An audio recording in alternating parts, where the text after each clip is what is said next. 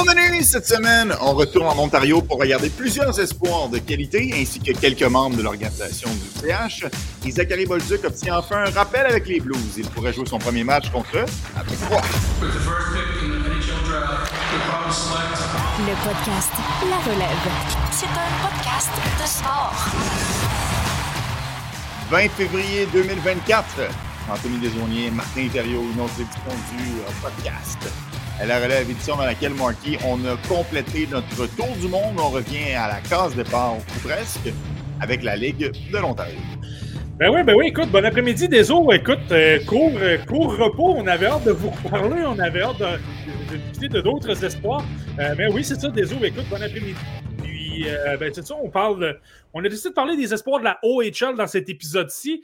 Euh, je pense qu'il y a des raisons quand même assez évidentes. Tu as, ben, premièrement, beaucoup d'espoir des Canadiens, mais tu en as surtout particulièrement deux qui vont quand même assez bien présentement, dont euh, une certaine licorne. Donc, on y reviendra. oui, oui, effectivement, tu fais référence, bien évidemment, à, Florian Jacquet. Euh, tu vois, je vais commencer avec les, avec les espoirs du Canadien parce que je trouve ça intéressant, Marty, dans l'air du temps. On parle beaucoup de l'éclosion de Juraj Slavkovski. Il y a énormément de, de hype, il y a énormément de gens qui ont un buzz autour de Lane Hudson. J'ai l'impression que le repêchage 2022, si toutes les cibles frappent, pourrait devenir vraiment un point tournant dans la reconstruction du Canadien de Montréal. Puis, évidemment, on met beaucoup d'espoir sur Juraj Slavkovski, puis tranquillement, ça semble être fondé. Mais est-ce qu'il ne faut pas se tourner aussi du côté de Philippe Méchard et espérer que lui aussi soit en mesure de contribuer à cette reconstruction-là du Canadien?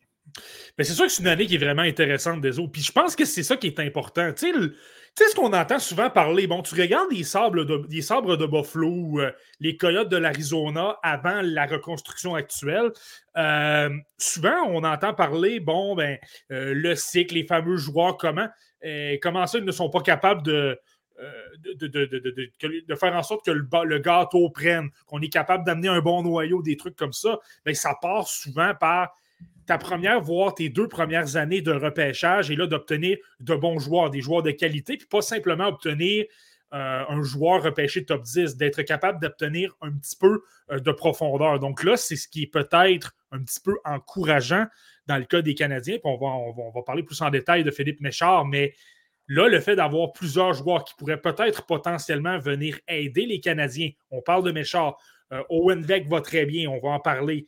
Euh, puis là, tu viens de parler de Juraj Slavkovski. Si tu es capable de meubler un petit peu ton deux, ton troisième trio, évidemment, ce ne sont pas tous des joueurs qui vont devenir archi-dominants, mais disons que c'est là, bien, premièrement, ça te donne des munitions pour réaliser des transactions aux endroits où tu es peut-être un peu plus faible. Ça, c'est premièrement. Puis, ben, deuxièmement, si tu as encore plus de munitions et tout ça, je parlais d'un côté transaction, tu es capable d'obtenir un, espèce de surplus. une gestion des actifs, c'est ça, dans le fond. Tu obtiens une multitude de choix au repêchage, tu fais en sorte que ça va bien. Et là, ben, ça te donne une multitude de joueurs à échanger contre un, excellent joueur, un joueur vraiment de besoin et tout ça. Puis ça, je pense que ça vient, ça vient, ça vient aider, mais vraiment, là, on le disait déjà lorsque le repêchage est arrivé. Rappelle-toi des. Lors de notre, notre, live du repêchage 2022, on était déjà un peu emballé par cette, cette cuvée-là. Bien là, forcé d'admettre que deux ans plus tard, on, on a mis un peu le doigt dessus. Ouais, ben tu vois, je vais, moi, je vais quand même y aller avec des réserves. Je ne dirais pas que le qualificatif que j'aurais emprunté, c'est emballé. Euh, moi, je voulais Shane Wright. Euh, j'étais très déçu de Philippe Méchard. J'étais content d'Owen Beck et de Lane Hudson. Donc, euh, je, pense que ce serait mentir de dire aujourd'hui, deux ans plus tard, j'étais emballé de ces sélections-là. Mais je suis quand même curieux de t'entendre, Marky. Est-ce que Philippe Méchard peut vraiment être un joueur sur lequel les Canadiens de Montréal vont compter, qui va être un acteur important dans cette reconstruction-là? Est-ce que dans deux, trois ans, peut-être pas nécessairement dans le même rôle, peut-être pas à la même échelle, mais est-ce qu'il va être capable de tirer son équipe-là au même titre que le fait Juraj Slavkowski présentement? Non, mais là, faut, faut pas, il faut pas. Il faut pas non, mais non, mais je veux dire, mais, mon point, c'est pas, je ne m'attends pas à ce qu'il soit sur le premier trio et qu'il fasse 75 points.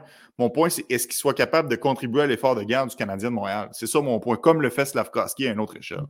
Ben, je pense vraiment que c'est possible. Puis, tu sais, c'est intéressant, là, on parle de Philippe Méchard. Je pense qu'on va commencer avec lui, là, des Euh, honnêtement, sa progression va très bien. Tu sais, lorsqu'on parle de développement, de ne pas brûler les étapes, d'y aller une étape à la fois selon où le joueur est rendu dans son développement. On en a déjà parlé pour Caden Gooley. Euh, Nick Suzuki, c'est un peu la même chose. Rappelle-toi, lorsqu'on a fait son acquisition, il avait 19 ans.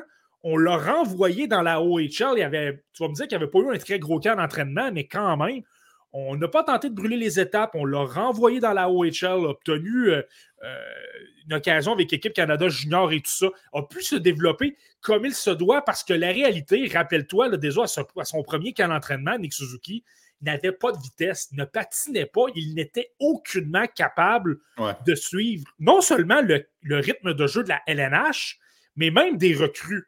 Il est retourné une saison avec euh, tout d'abord l'attaque de Wenson, mais par la suite s'est retrouvé avec le Storm de Guelph. Ça lui a donné du très gros hockey, des matchs importants. S'est retrouvé dans une course aux séries. Là, évidemment, il y a eu la. Euh, la ça n'a pas nécessairement été évident, mais c'est pas l'année Marty que son équipe tirait toujours de l'arrière dans les séries éliminatoires, quelque chose comme 0-3 ou 1-3, puis qu'il revenait toujours pour gagner en 7?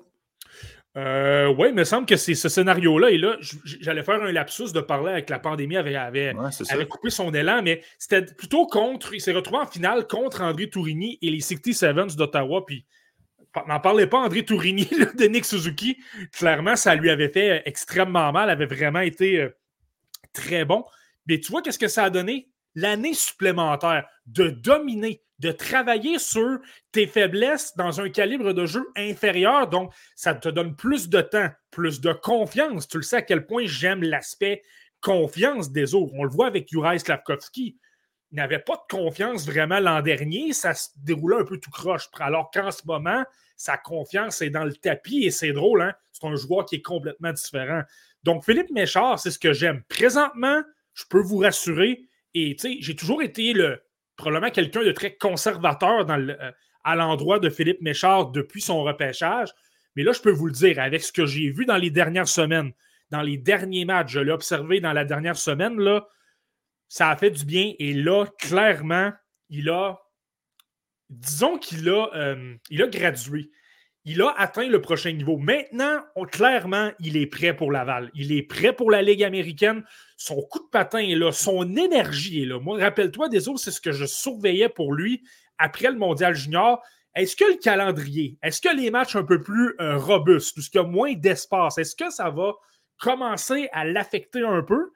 Euh, ben, la réponse, c'est au niveau statistique, ça ne suit pas vraiment, mais il y a une explication, mais poursuivre pour le, ce qu'il peut apporter dans le jeu, créer des jeux, euh, transporter la rondelle, déjouer des adversaires, obtenir des chances de marquer, il est vraiment très bon. Il n'y a pas de problème. Il a du dynamisme. Là, clairement, son, euh, son travail dans le gymnase, son endurance physique est extrêmement bonne.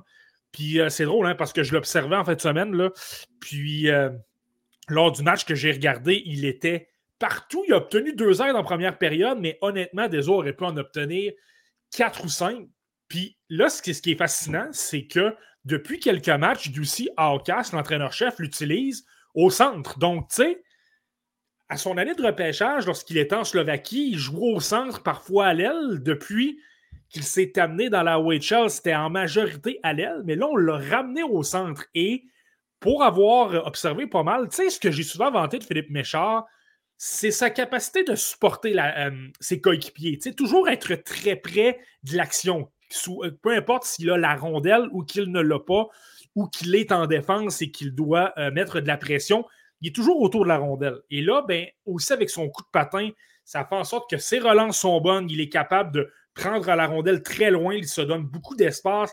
Et là, ce que j'ai pu observer, c'est qu'il était capable de déjouer avec sa grande rapidité un ou deux joueurs et se créer des chances la raison pour laquelle ça ne se concrétise pas, et c'est loin de me, rassurer à son endroit, il a obtenu plein de chances de marquer. Il réalisait des jeux incroyables pour Edward Chalet. Chalet passait son temps soit à rater la cible, soit à tirer dans le plastron du gardien de but. Donc, la seule raison pour laquelle Philippe Méchard ne produit peut-être pas au rythme euh, d'avant le mondial junior, c'est que présentement, il joue avec Charlie. Je ne suis pas certain que Charlie, présentement, l'aide beaucoup à, à, produire. Là. Certainement pas, du moins comme c'était avant le mondial junior. Quelle perte de vitesse quand même pour Edouard Chalet depuis euh, les premiers mois qu'on a commencé à l'observer. Marty et Chuck qui mentionnent est-ce que Méchant pourrait avoir le même style de rôle qu'Alex Newhook, selon toi, dans la Ligue nationale de hockey? Est-ce que c'est deux joueurs similaires? C'est vrai que ça se ressemble un petit peu. Tu, tu parles de petits joueurs, tu parles de joueurs quand même avec des très très bons coups de patin qui sont capables d'aller. Puis c'est intéressant que tu dises ça parce que présentement, on le voit en avantage numérique. New Hooks se positionne pas mal dans le milieu de la, de la patinoire pour être capable de, de faire dévier n'importe quel jeu des Nick Suzuki, Uri Slavkovski ou, euh, ou Cole Caulfield. Ben, mais Charles, présentement, Kitchener, c'est la même chose. Il joue au même endroit.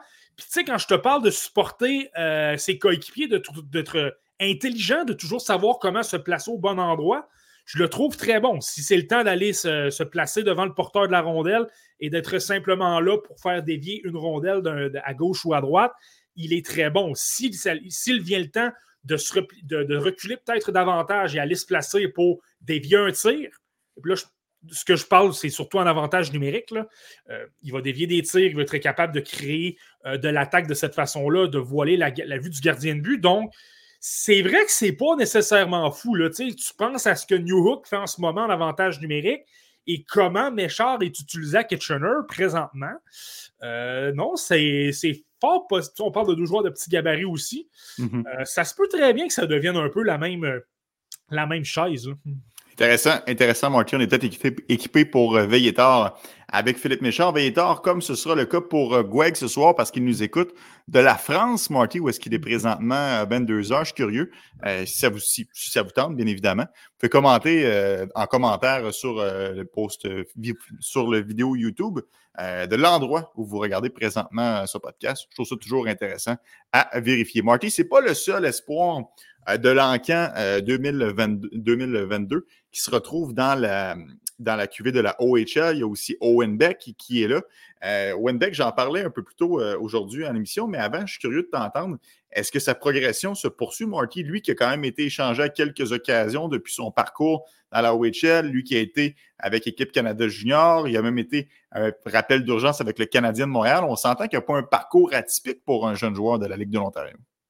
Ouais, ben clairement. Mais tu sais, c'est ça. Je pense que c'était pas nécessairement évident pour Owen Beck. On en a déjà parlé un petit peu.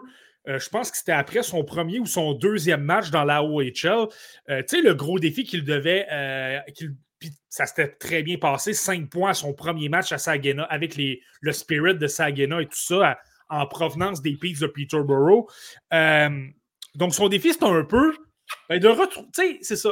Ce qu'on dit souvent, c'est que les Peaks de Peterborough, c'était une équipe d'avantage qui gardait la rondelle, mais en très peu longtemps.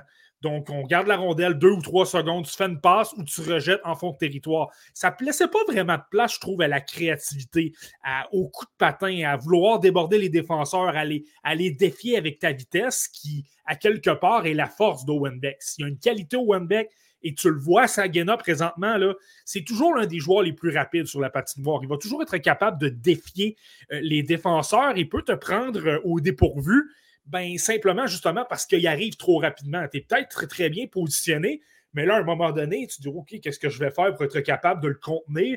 Il te déborde et là, il est capable de.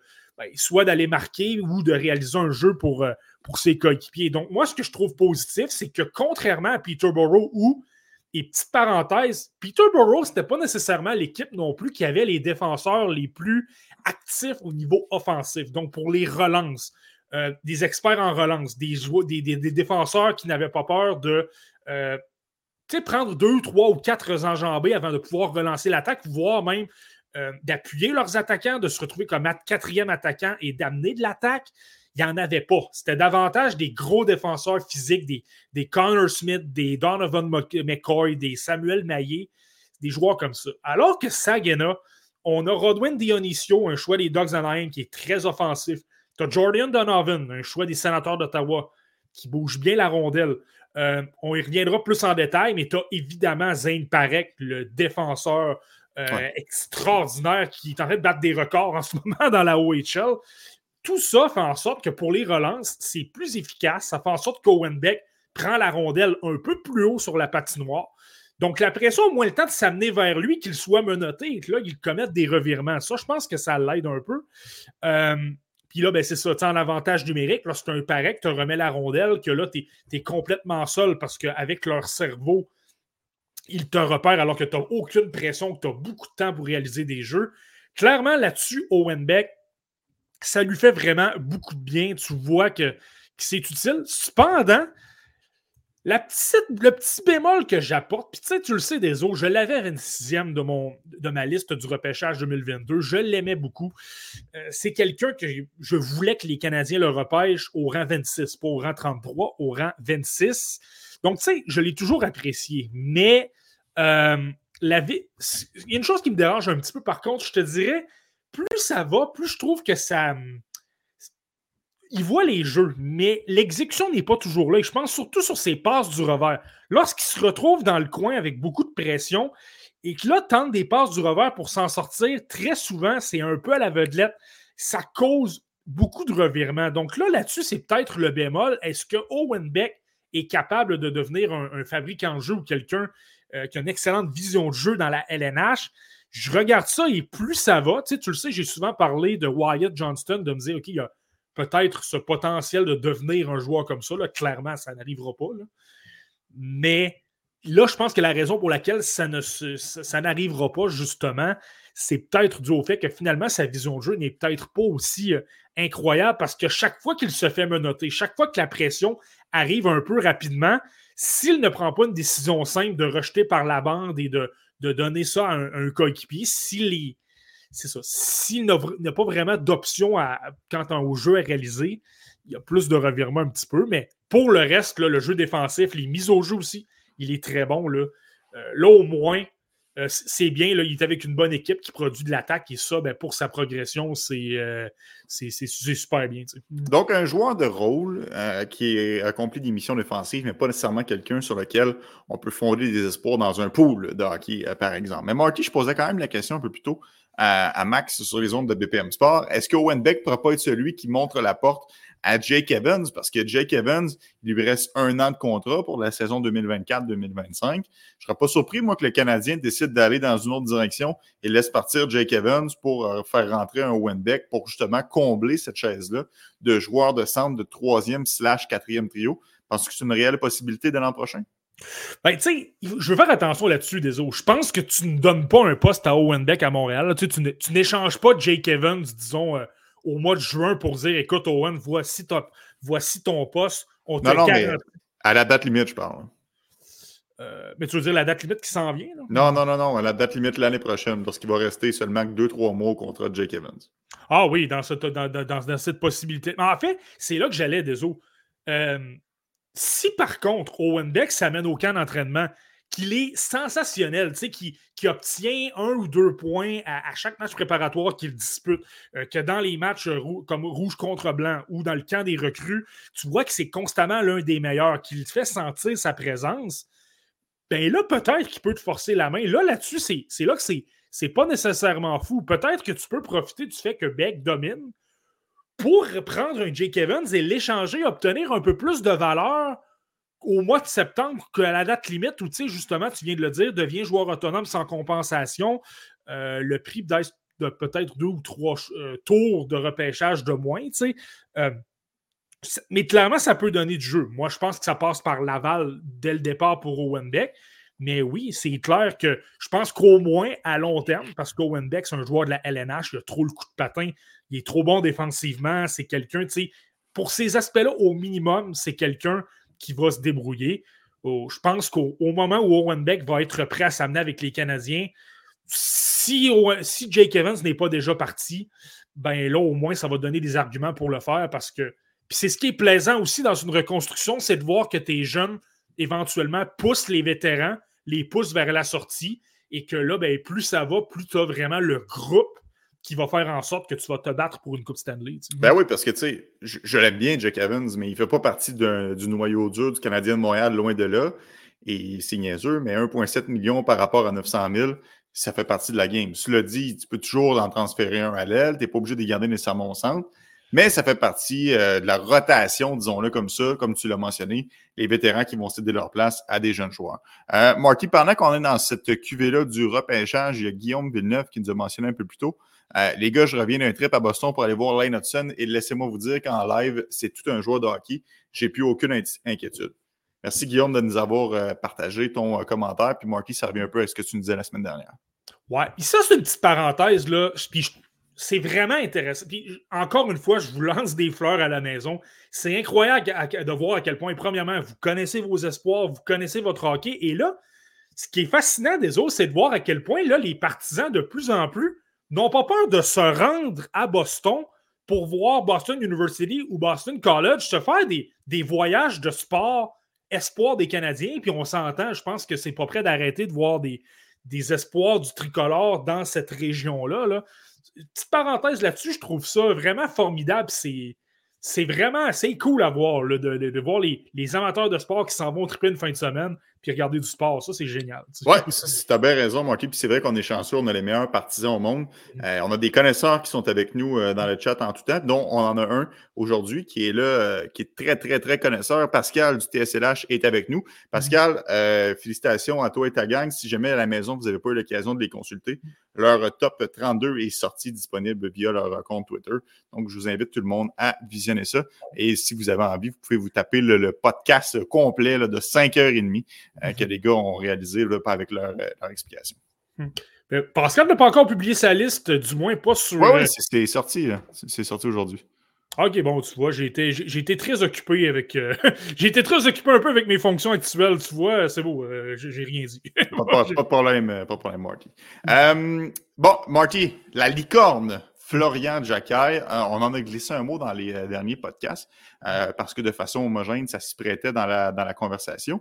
Mais qu'est-ce que tu aurais à nous dire sur ce joueur qui, honnêtement, gagne à être connu? Je sais que c'est un overager, je sais que c'est un draft plus two techniquement parce qu'il n'a pas été repêché à sa première année d'admissibilité, mais il va très bien dans la Ligue de l'Ontario, il faut lui donner ça.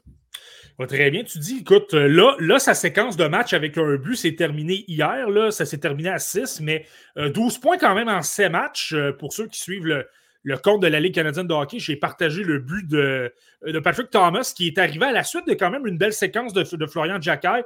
premièrement, a bien supporté ses défenseurs, était revenu dans son territoire, a saisi la rondelle, a simplement passé la rondelle à une main par-dessus le défenseur. Ça a créé un 2 contre 1 et par la suite, ben, euh, Thomas a marqué sur un retour de lancer de Jacky. Mais bon, euh, par rapport à Florian Jacky, ce que je trouve, je dirais, je pense qu'il faut en prendre et il faut en laisser.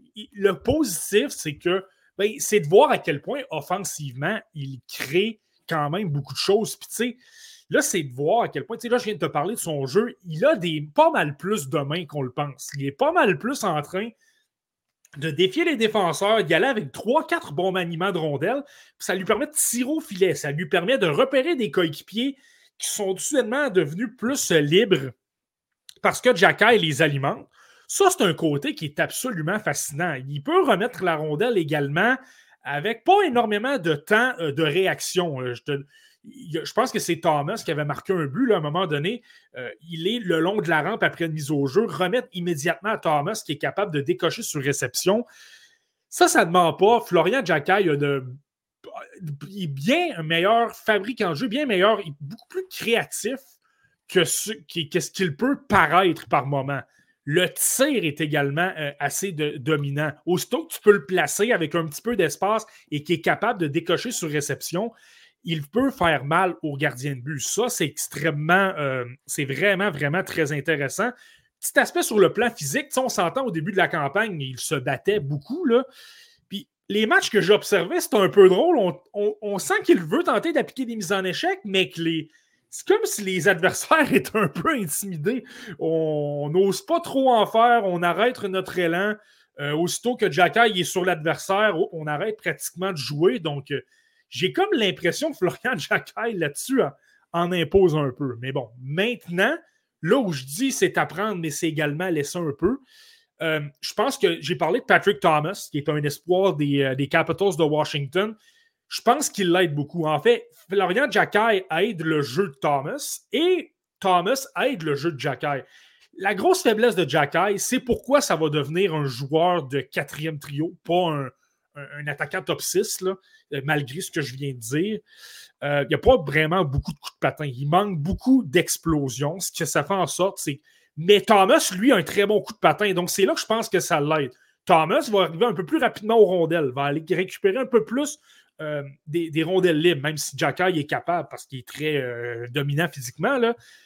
Mais Thomas va acheter peut-être un petit peu plus euh, d'espace. Là, va récupérer la rondelle. Comme il y a un bon coup de patin, va être en mesure vraiment de, solliciter les défenseurs adverses. Et c'est là qu'avec sa vision de jeu, là, parfois, c'est un Jacky qui se libère. Là, va être capable de lui remettre et tu vas amener un peu plus d'attaque. Jacky, à l'inverse, aide Thomas pour le côté euh, physique, le côté, tu sais, je parlais des remises rapides. Là-dessus, il va aider Thomas. Donc, je pense que les deux sont très complémentaires, mais je pense que c'est un peu ça. Là. Jack Eye manque vraiment beaucoup de coups de patin, clairement. Il manque vraiment, spécialement. En fait, il y a de la. C'est pas qu'il y a un mauvais coup de patin, il manque d'explosion. C'est davantage, ça. Euh, puis, tu sais, il faut pas oublier, je pense que c'est la semaine dernière que tu l'as précisé, des. C'est bien de le voir dominer, c'est bien de le voir produire un rythme de plus d'un point par match, mais il ne faut pas l'oublier, ça demeure un joueur de 19 ans. Donc, c'est un peu normal qu'il domine. C'est normal qu'il ait un peu plus de production offensive et surtout que les Bulldogs de Brantford, j'ai parlé de Thomas, mais tu sais, euh, là, tu as Marek Van Acker qui est un bon espoir, qu'on va parler tout à l'heure. C'est une équipe qui est quand même intéressante, qui est bien dirigée, je trouve, euh, avec le directeur général, Mac Turek, l'ancien des recruteurs des Canadiens. Donc, euh, je pense que ça, c'est simplement du positif. Oui, c'est du positif. C'est juste effectivement ne, s'emballons pas trop vite nécessairement avec Florian Jacquet, mais c'est mieux, mieux parti, Marty, qu'au moment que sa sélection a été faite par le Canadien. J'étais beaucoup moins enthousiaste. Quand on a des bons coups, on les souligne. Quand on a des moins bons coups, on les souligne ici. Écoutez, je n'étais pas très, très vendu à l'idée de ce choix, mais pour l'instant, ça semble se dérouler quand même pas si mal euh, pour euh, la troupe de Nick Boborov. Marty, euh, j'interpellais les gens à savoir de où ils écoutaient ce podcast. Un petit salut de la part de Simon-Pierre Vallée de Port-Cartier. Ton hood, Marty, il y a des gens qui t'écoutent dans, ta région. des anciens joueurs de sens, ça, des eaux. Hein, mes anciens coéquipiers, mes capitaines. ah, ben ça, c'est bon. Ça, c'est très bon. Simon-Pierre à la maison. Simon-Pierre, j'ai beaucoup de questions pour toi. Je t'écris après le podcast. Euh, Marty, il reste un espoir du euh, Canadien de Montréal euh, dans la Ligue de l'Ontario. La semaine dernière, tu nous as parlé de Cédric Guindon en nous disant que c'était un espoir qui était très sous-estimé au sein de ce groupe-là et c'est quelqu'un sur lequel tu n'avais pas du tout abandonné. bien des gens ont déjà lancer la serviette sur les Cédric Guindon de ce monde. on a tellement repêché dans les dernières années qu'on dirait qu'il y a quelques oubliés qui parlent réellement de, Jack Smith ou de Miguel Tourigny ou de Vincent Schroeder. Il y, a quand même un bassin d'espoir comme ça qu'on parle beaucoup moins. Mais toi, tu crois encore en Guindon, Marty? Oui, clairement, mais je pense que c'est vraiment parce que euh, Guindon apporte vraiment sur, sur une patinoire. Je peux comprendre l'argument, par contre, c'est sûr que si tu regardes un peu son jeu, tu regardes ses productions statistiques aussi, c'est pas comme s'il y avait une grosse progression dans son jeu. C'est pas comme si il va, plus rapidement, il est peut-être un petit peu plus fort physiquement, mais est-ce que c'est vrai qu'il est vraiment extraordinaire et qu'il est extrêmement dominant et que là, les adversaires ne sont pas capables de le contenir? C'est pas à ce niveau-là non plus. Donc, je pourrais comprendre ceux qui ne veulent pas le, garder. Moi, en même temps, ce que j'aime bien de Cédric Guindon, il y a deux aspects malgré son gabarit. Euh, Premièrement, ben, je trouve que c'est quelqu'un qui a un bon coup de patin, donc qui suit toujours euh, très bien l'action. C'est quelqu'un qui travaille excessivement fort. Donc, chaque fois que tu le vois sur une patinoire, il n'est pas parfait. Je trouve qu'il y a des lacunes en défense.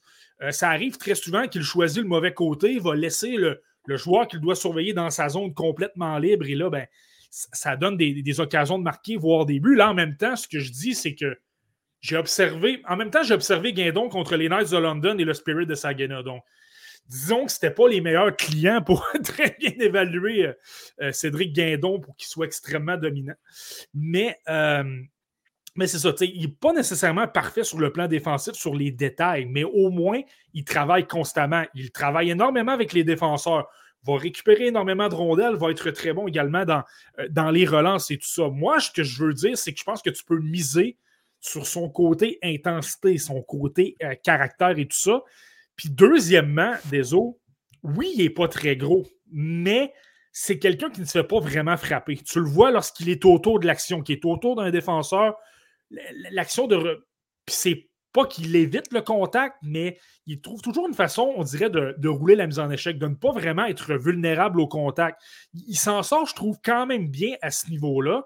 Ce qui fait en sorte que moi, je me dis, du côté de Laval, est-ce que ça va devenir une machine offensive? Peut-être pas.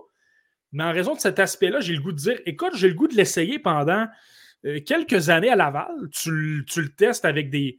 Puis, tu sais, je pense qu'il y a un bel environnement pour le motiver, tu sais, avec des, Xavier Simoneau qui sont autour de lui. Euh, Là, Brandon Gignac est à Montréal, mais habituellement, des joueurs comme ça, je pense que ça peut vraiment l'aider dans, dans, la culture à progresser, à prendre de la confiance, à prendre des outils de joueurs aussi qui ont, ben, qui ont un peu le même ADN que lui. Puis éventuellement, ben là, tu peux peut-être l'amener. Euh, tu peux peut-être. Peut-être que je ne suis pas en train de dire que c'est quelqu'un qui va jouer assurément dans la LNH, mais au moins, ça te donne des. Euh, tu lui donnes les chances et je pense qu'il y a, peut-être une possibilité par la suite. Oui, Cédric Guindon, un autre choix de l'encan 2022. À la toute fin du euh, quatrième tour, il avait été repêché par le Canadien de Montréal. Ça va être une belle cuvée à regarder. C'est dans quelques années, Marty. Est-ce qu'elle va s'inscrire comme une des bonnes du Canadien? On le saura dans quelques saisons. Euh, bon, Marty, on a parlé beaucoup de la Ligue de l'Ontario. On va regarder un peu plus les espoirs qui vont être repêchés lors de l'encan en 2024. À noter, on ne parlera pas de nécessairement tous les meilleurs espoirs. Et quand je dis ça, je parle surtout de Sam Dickinson. Parce qu'évidemment, Sam Dickinson se retrouve dans ta liste très haut, Marty, mais on ne l'abordera pas aujourd'hui. Pour la simple et bonne raison que puisque c'est la deuxième fois qu'on fait le tour du monde, on essaie de voir les espoirs qu'il y a eu certaines fluctuations, des joueurs qui ont gagné des points, des joueurs qui nous ont peut-être déçus, ou des joueurs qu'on n'a pas parlé dernièrement. Et Sam Dickinson, on en a parlé il n'y a pas si longtemps. Donc, c'est la raison pour laquelle, Marty, qu'on ne va tout simplement pas l'aborder aujourd'hui. Bon, ben, c'est également aussi est-ce qu'on a de la nouveauté? Parce que, puis honnêtement, Sam Dickinson, tu regardes qu'est-ce qu'il apporte, puis j'ai eu l'occasion de l'observer. Je parlais de Guindon, j'ai regardé l'un des matchs de, d'Owen Sound contre les, les Knights de London cette semaine. Puis c'est la même chose un peu du côté de Sam Dickinson. Donc, je ne vois pas nécessairement qu'est-ce que j'apporterais de nouveau. Mais cependant, si tu vas vraiment sur. Euh, si, tu, euh, si tu vas sur d'autres espoirs, donc certains dont on n'a pas parlé, d'autres qu'on a parlé, mais que là, on a davantage de, de mise à jour, si tu veux. Mais là, eux, par contre, on les a inclus. Oui, et il y a quand même des gros noms. On s'entend, on ne fera pas nécessairement euh, tous des joueurs de fond de troisième ou de quatrième trio. Il y a quand même des gros noms. À commencer, Marty, par le défenseur Zane Parek. Lui, on l'entend beaucoup parler, mais ça reste quelqu'un qui continue de grimper dans les listes. Les gens les gens l'aiment bien. Même, il y a certaines personnes qui ne seraient pas déçues de le voir être repêché euh, au rang du Canadien de Montréal. Euh, pardon, tu parles de, de ça? Hmm. Oui, je te parle de Zane Pyrex, exact. Oui, absolument. Ben, écoute, je pense que c'est assez fascinant de voir qu'est-ce qu'il est capable euh, d'apporter sur, euh, une sur une patinoire. Là. Écoute, tu le vois simplement au niveau des statistiques. C'est un peu pour ça que je voulais en parler aussi. Écoute, maintenant 79 points. il a battu le record du Spirit de Sagana pour les points chez un défenseur en général. Donc, pas pour les joueurs admissibles au repêchage et tout ça. Euh, c'est assez, renversant. Euh, on parle de quelqu'un qui a eu 18 ans cette semaine à peine. Donc, ça, c'est assez renversant. Bon, maintenant, Parex, c'est que lorsque tu le vois jouer au niveau de l'attaque, on s'entend les mises à jour que je vais donner au niveau de l'attaque, et c'est pas vraiment euh, différent. Je veux dire, tu le vois à quel point ce joueur-là est fluide. Aussitôt qu'il il, accélère très rapidement, deux ou trois enjambées, et il est parti. Puis, sa prise de décision est bonne. Il est extrêmement intelligent. Aussitôt que tu lui donnes une ouverture, un joueur à repérer, il va tout de suite réaliser une passe. Euh, je trouve qu'il a une bonne portée également. Donc, ça, je pense que ça l'aide un peu. Euh, par moment, il va être capable d'amener la rondelle un peu loin de son corps et va être en mesure de réaliser des passes. Puis c'est toujours très, euh, très précis, vraiment euh, sur la palette. Donc, ça, c'est. C'est le jeu qui est absolument incroyable. Maintenant, le côté qui est surveiller dans le cas de Parek, je pense que sur le plan offensif, tout le monde s'entend pour dire qu'il est extrêmement dominant. Mais c'est le côté défensif. C'est vraiment c'est la raison pour laquelle tu as des gens qui le placent 14 ou 15e. Et donc, ceux-là, clairement, n'y croient pas parce que c'est beaucoup trop risqué sur le plan défensif. Mhm. Euh, autant il y en a d'autres qui, dont moi, qui y croient un peu plus et qui pensent que ça va se corriger. Là, je pense que c'est à ce niveau-là. Euh, clairement, un contrat, je trouve que c'est amélioré. Je trouve que l'efficacité de son bâton est, bien meilleure. C'est quelqu'un qui va placer davantage son bâton sur la rondelle, va davantage fermer la ligne bleue. Moi, personnellement, c'est ce que je trouve plus positif et c'est de voir aussi qu'il a trouvé, il a appris dans le fond, qu'il a trouvé des façons de s'améliorer, qu'il a trouvé des façons.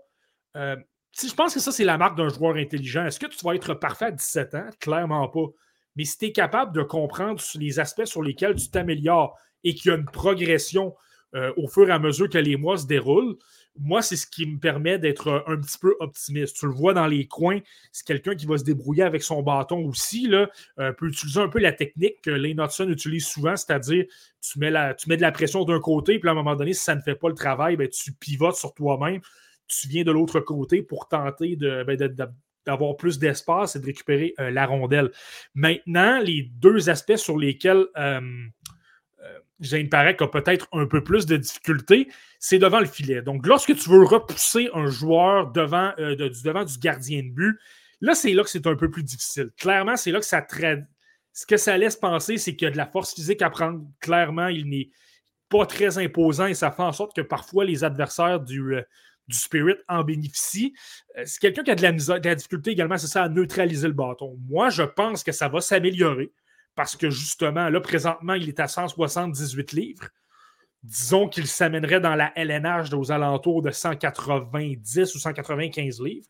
Moi, je pense qu'il serait correct, plus fort physiquement. Donc, je pense qu'il va mieux s'en sortir. Et tu sais, on en a déjà parlé, mais tu sais, Parek, pour montrer à quel point il est intelligent, c'est quelqu'un présentement qui, euh, qui, est à l'université. Donc, à sa deuxième année d'université, en fait, il a complété son secondaire à 15 ans. Donc, lorsque tu parles d'un gars qui est extrêmement doué au niveau euh, des études de l'école, je pense que ça en montre très euh, beaucoup. Puis, tu sais, j'ai souvent raconté l'anecdote du match des meilleurs espoirs où euh, j'étais avec lui et mes collègues anglophones de la Ligue canadienne de hockey. Euh, c'était fascinant de le voir parler des études et de l'école, de dire à quel point pour lui, c'était tout simplement facile. Les mathématiques, il n'y avait rien là, même au niveau universitaire. Ah, c'est super facile. Je comprends pas pourquoi les gens ont de la difficulté avec ça. Puis comprendre également certains aspects. lui, ce qui m'amenait un peu comme commentaire, c'était de dire euh, écoute, je suis un peu découragé de voir à quel point mes coéquipiers euh, doivent se lever très tôt pour aller, euh, à l'école, d'être complètement fatigués. Là, par la suite, tu dois obtenir des entraînements, voir des matchs. Moi, au moins, je peux me lever peut-être un peu plus tard, me soucier davantage de ma nutrition, de mon conditionnement physique. J'ai un peu plus le temps de me préparer. Et là, ben, par la suite, je pense que ça m'aide dans les matchs. Donc, tu sais, ça, c'était quand même intéressant de voir la maturité, l'intelligence euh, qui, pouvait, qui, pouvait, qui pouvait apporter peut-être un petit peu. Oui, puis tu sais que les joueurs intelligents, généralement, ça se transforme bien sur la glace aussi. Donc, ça, c'est intéressant à surveiller. Euh, Marty, à ce niveau-là. Bon, euh, Marty, euh, on va faire un petit croche. On va sortir tranquillement de la OHL une petite seconde pour prendre une question de Pascal. Ce pas des joueurs qui ont en lien avec la OHL, fait que je t'en permets un sur deux, Marty. Tu peux pas me répondre aux deux, on n'a pas le temps. Tu as le choix de choisir entre Escort Voilette ou Yegor Surin. Lequel des deux tu pourrais me glisser de l'information? Ouais, ben tu sais, puis je vais être parfaitement honnête, tu sais, Oscar Voilet, je, l'ai observé un peu par croisement, mais lui, clairement, c'est un joueur que je dois observer davantage. Je n'ai pas encore assez de. Bon, ça tombe bien, je t'en donnais juste un. Fait Sourine. Ouais. Ben, Igor Sourine des on en a parlé euh, il y a deux semaines, en fait. On l'avait dans notre, dans notre podcast sur les espoirs de la Russie. Ouais. Euh, clairement, je l'aime beaucoup. Je ne sais pas si tu te souviens, c'est lui qui m'avait posé une question est-ce que ça pourrait devenir le, le Kalen Lynn de ce repêchage-là parce qu'il est intimidant. C'est quelqu'un qui, qui frappe beaucoup. Qui... Puis, tu sais, j'avais dit à quel point il frappait lourd. Lorsqu'il s'amène pour frapper un adversaire dans le coin, il tombe quand même assez solidement. Puis, c'était de le voir aussi à quel point, dans certains matchs, il est capable d'être intimidant. Tu sais, c'est retrouvé impliqué dans des mêlées générales et tout ça. Il faisait perdre patience. J'ai même vu une séquence où il a réalisé une, euh, euh, comment on pourrait appeler ça, une projection, dans le fond, une projection de, UFC pour l'amener au sol et tout ça. Euh, tu sais, clairement, il y a un petit côté intimidant, il y a un petit côté hargneux là, qui est quand même plaisant. Et je ce que j'ai mentionné un peu aussi, là, brièvement, c'est Sourine, c'est également quelqu'un qui, euh, qui, a un bon coup de patin. Donc, je parlais de son effort et tout ça. Euh, je pense que c'est quelqu'un défensivement qui s'implique. C'est pas toujours parfait, mais je pense que c'est quand même euh, quand même pas mauvais. Puis je trouve que c'est quelqu'un offensivement qui se débrouille bien aussi. Je trouve qu'il a un bon lancer euh, et tout ça. Euh, c'est quelqu'un parfois qui peut peut-être tricher. il va tenter d'aller se glisser dans le dos des défenseurs pour obtenir des échappées, tricher peut-être un peu, mais c'est pas. c'est rien, rien de rien d'extrême. Je veux dire, c'est simplement une petite, petite chose à, noter euh, à quelque part. Puis ce que j'avais mentionné également dans son cas, euh, c'est quelqu'un qui est né le 1er août 2006. Donc déjà, il présente des choses euh, très positives au niveau défensif, quand même, quand même de bonne main, n'a pas peur d'aller au filet et tout ça.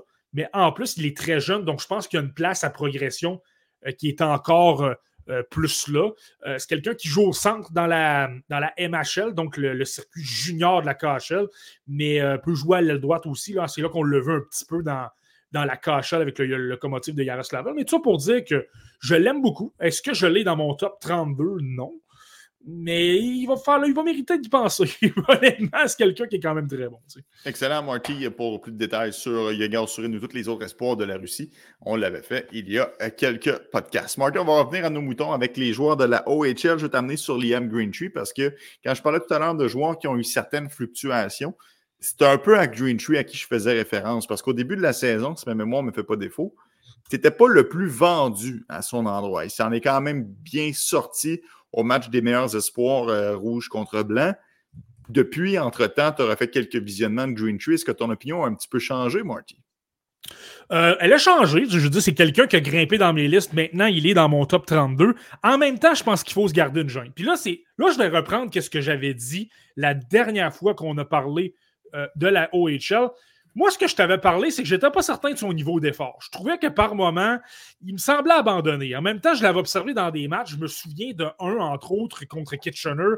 Je pense que ça s'est terminé 8, 9 ou 9 à 1. Donc, tu sais, ça peut être normal un petit peu de, de vouloir peut-être abandonner, peut-être un petit peu.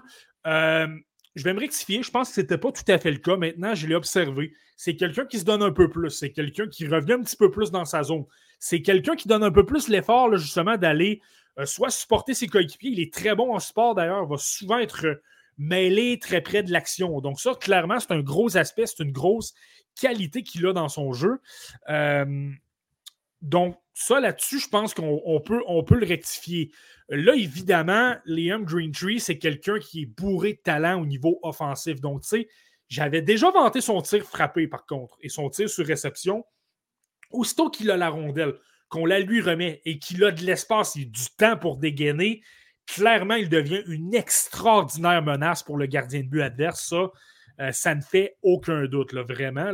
Euh, je pense que son aspect leadership est bon aussi. il a été, depuis qu'on en a parlé, il a été nommé capitaine des Spitfire de Windsor. Donc, ça, on le sait qu'au niveau leadership, c'est toujours quelque chose d'assez euh, intéressant.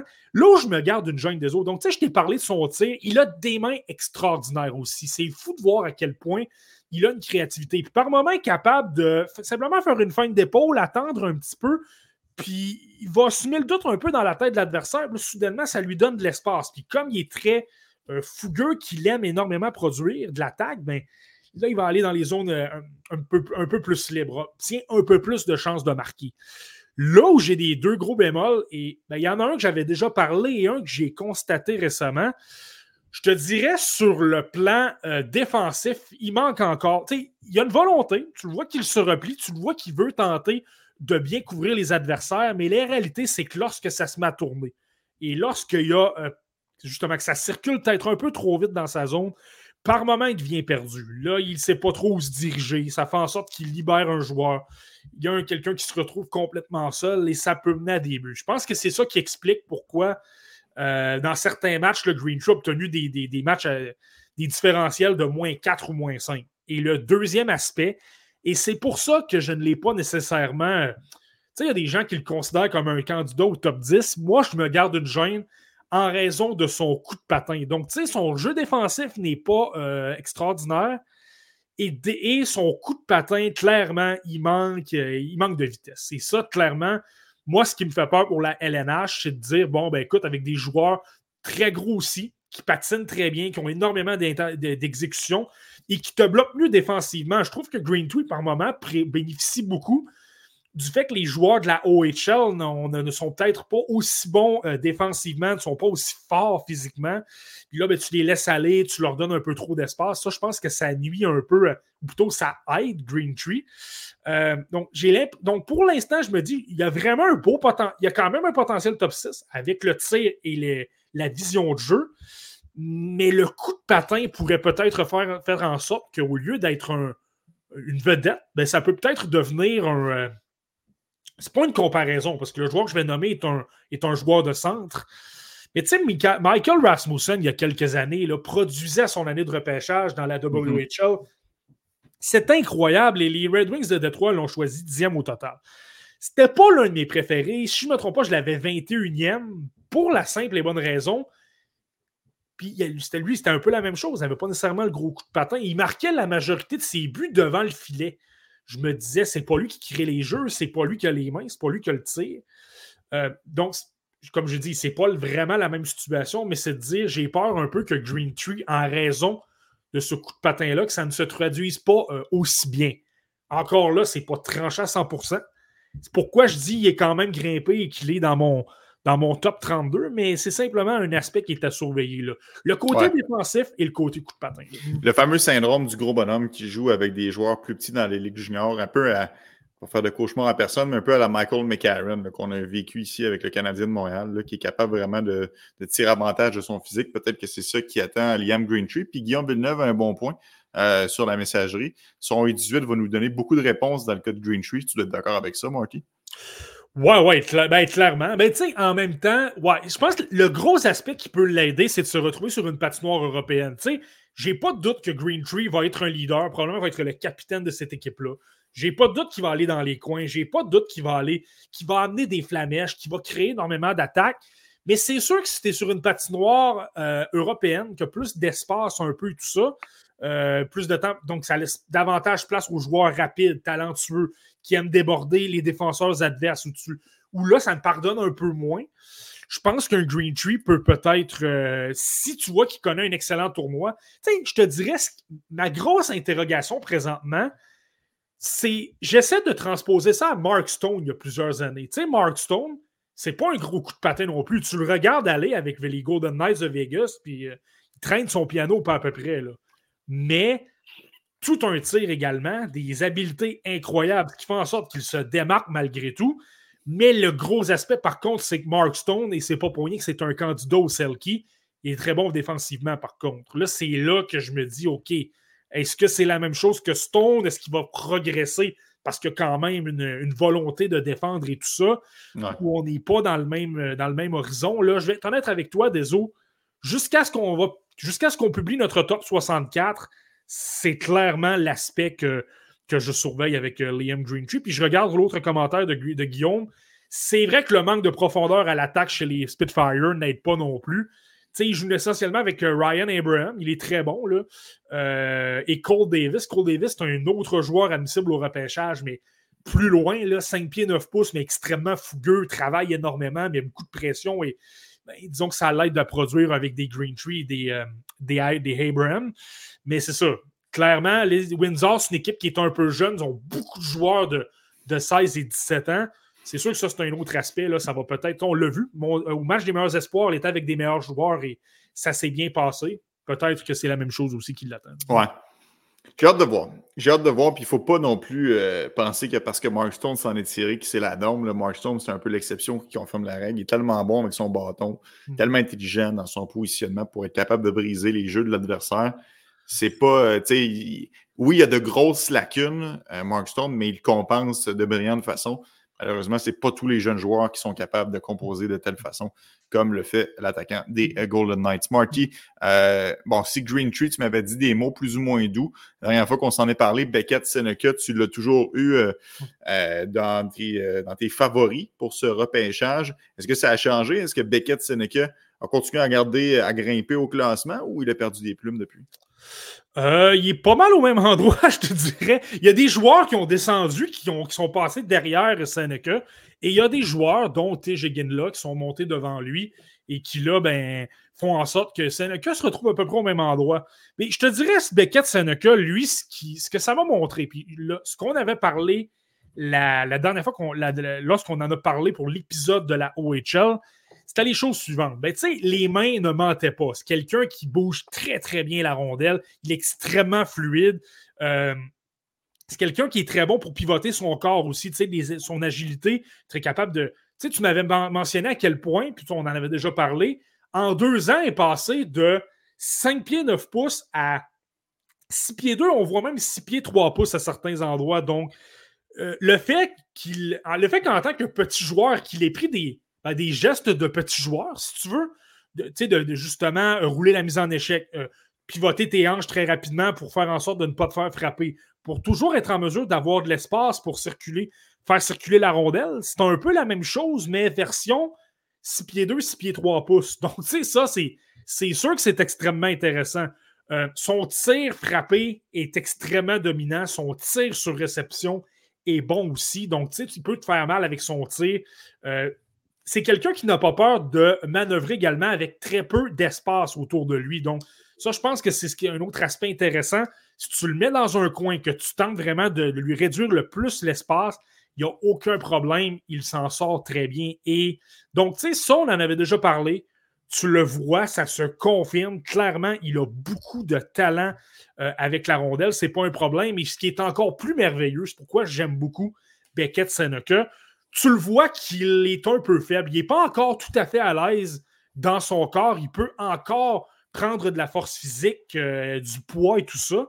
Ce qui fait en sorte que s'il peut améliorer tout ça, attention, là, tu peux peut-être avoir un gros bonhomme de 6 pieds 3 pouces qui a des mains qui déjouent tout le monde et qui, en plus, ça, je ne l'ai pas mentionné, mais qui a un coup de patin extrêmement explosif, qui patine super bien. Donc, je pense que ça, ce sont vraiment des éléments très positifs.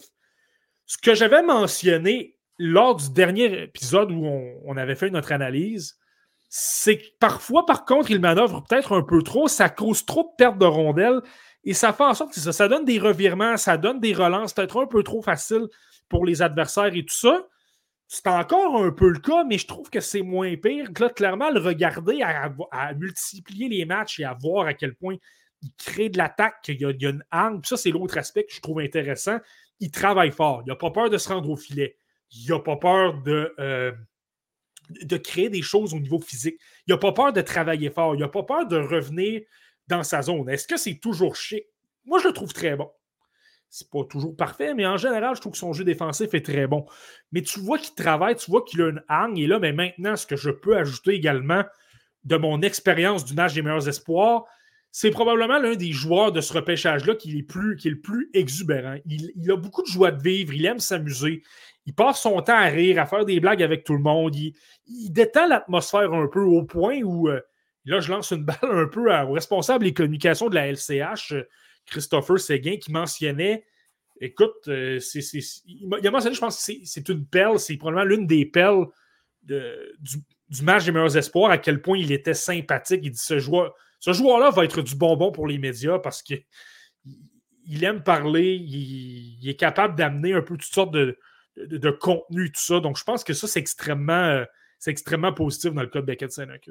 Question pour toi, Marky. Euh, écoute, par le passé, il y a des joueurs comme Piquet Souban qui sont débarqués à Montréal, qui avaient cette boule d'énergie-là, qui étaient des fan favorites, puis qui étaient vraiment déplacés de l'air dans le vestiaire. Est-ce que tu penses que Beckett Seneca pourrait être un genre de joueur qui pourrait, à la longue, causer des maux de tête à ses coéquipiers ou c'est plus une boule d'énergie à la Marc-André Fleury puis qui fait en sorte que tout le monde euh, est, enthousiasmé d'être dans son entourage? Non, je pense pas que c'est quelqu'un qui est très arrogant. Je pense que davantage la catégorie, peut-être pas de là à commencer à faire des, euh, à jouer des tours à tout le monde comme, euh, comme Marc-André Fleury. Là. Mais ouais, un peu dans cette, un peu dans cette catégorie-là. Tu sais, un peu comme. tu sais, Juraj Slavkovski, c'est un peu ça. Tu le regardais au départ lorsqu'il s'est amené à Montréal. Euh, un peu. Euh, Clumsy, genre. Mais, ouais, c'est ça. Il ne sait pas trop à quoi s'attendre. Il fait un peu des blagues. Il est un peu impressionné partout. Euh, innocent, mais dans le bon sens, là, en voulant mhm. dire. Naïf, genre. c'est ça. Impressionné, naïf, ouais. C'est ça, tu es naïf, tu t'amuses un peu avec tout le monde. Puis tu pouvais le voir dans n'importe quelle capsule avec les joueurs, autant Arbor Jacky que Caden Gooley, que n'importe quel jeune qui était dans l'entourage des Canadiens tu vois que tout le monde appréciait Juraj Slavkovski, faisait beaucoup de blagues avec lui, euh, le taquinait sur plein de choses.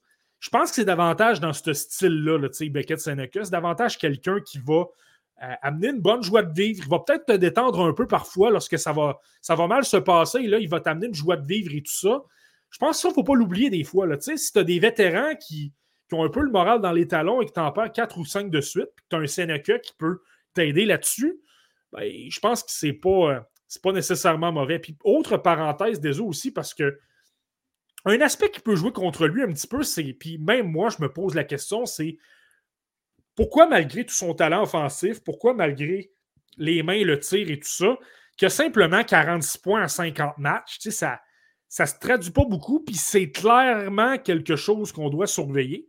Mais moi, de ce que de ce que j'ai observé dans ces, euh, derniers matchs et tout ça, euh, encore une fois, les Generals d'Oshawa, on en a déjà parlé l'an dernier, mais ce n'est pas l'équipe qui a la plus grande attaque, qui ont les meilleurs joueurs offensifs. Le seul qui est vraiment capable de l'alimenter, c'est Callum Ritchie, le, choix de premier tour de l'Avalanche du Colorado. Et c'est drôle, hein, les séquences que je l'ai vues avec Richie, justement, il y en avait de l'attaque. Il était capable de prendre la rondelle et si par exemple un Richie décollait vers la zone adverse, essayait de se donner de l'espace par rapport aux défenseurs, était capable d'effectuer une bombe, était capable de l'alimenter pour des échappées. Euh, à l'inverse, était capable de se libérer, d'obtenir des passes de Richie. Donc, je pense que là-dessus, de voir qu'avec le, selon moi, le seul bon joueur offensif des Generals d'Oshawa euh, en Callum Richie, qui était capable de produire un peu plus, moi, ce que ça me laisse penser, c'est que, ben, je pense que si tu le mettais avec des meilleurs joueurs, Beckett Seneca, il y aurait plus de points. Mhm. Donc, ça serait positif pour euh, le futur. Beckett Seneca, un attaquant droitier de 6 pieds 2, 181 livres et une méchante bonne personne, au dire de euh, notre bon ami Martin Thériault. Euh, Marky, euh, là, c'est intéressant parce qu'on rentre dans une catégorie de joueurs que tu. Ben, Jet Luchenko, tu nous en as déjà parlé. on s'entend, on en a parlé à quelques occasions. Mais si ma mémoire est bonne, il n'était pas dans les joueurs qu'on avait, qu'on avait gardés pour le podcast de la OHL au début de la saison. Et je pense que c'est le cas aussi pour les deux autres qui s'en viennent.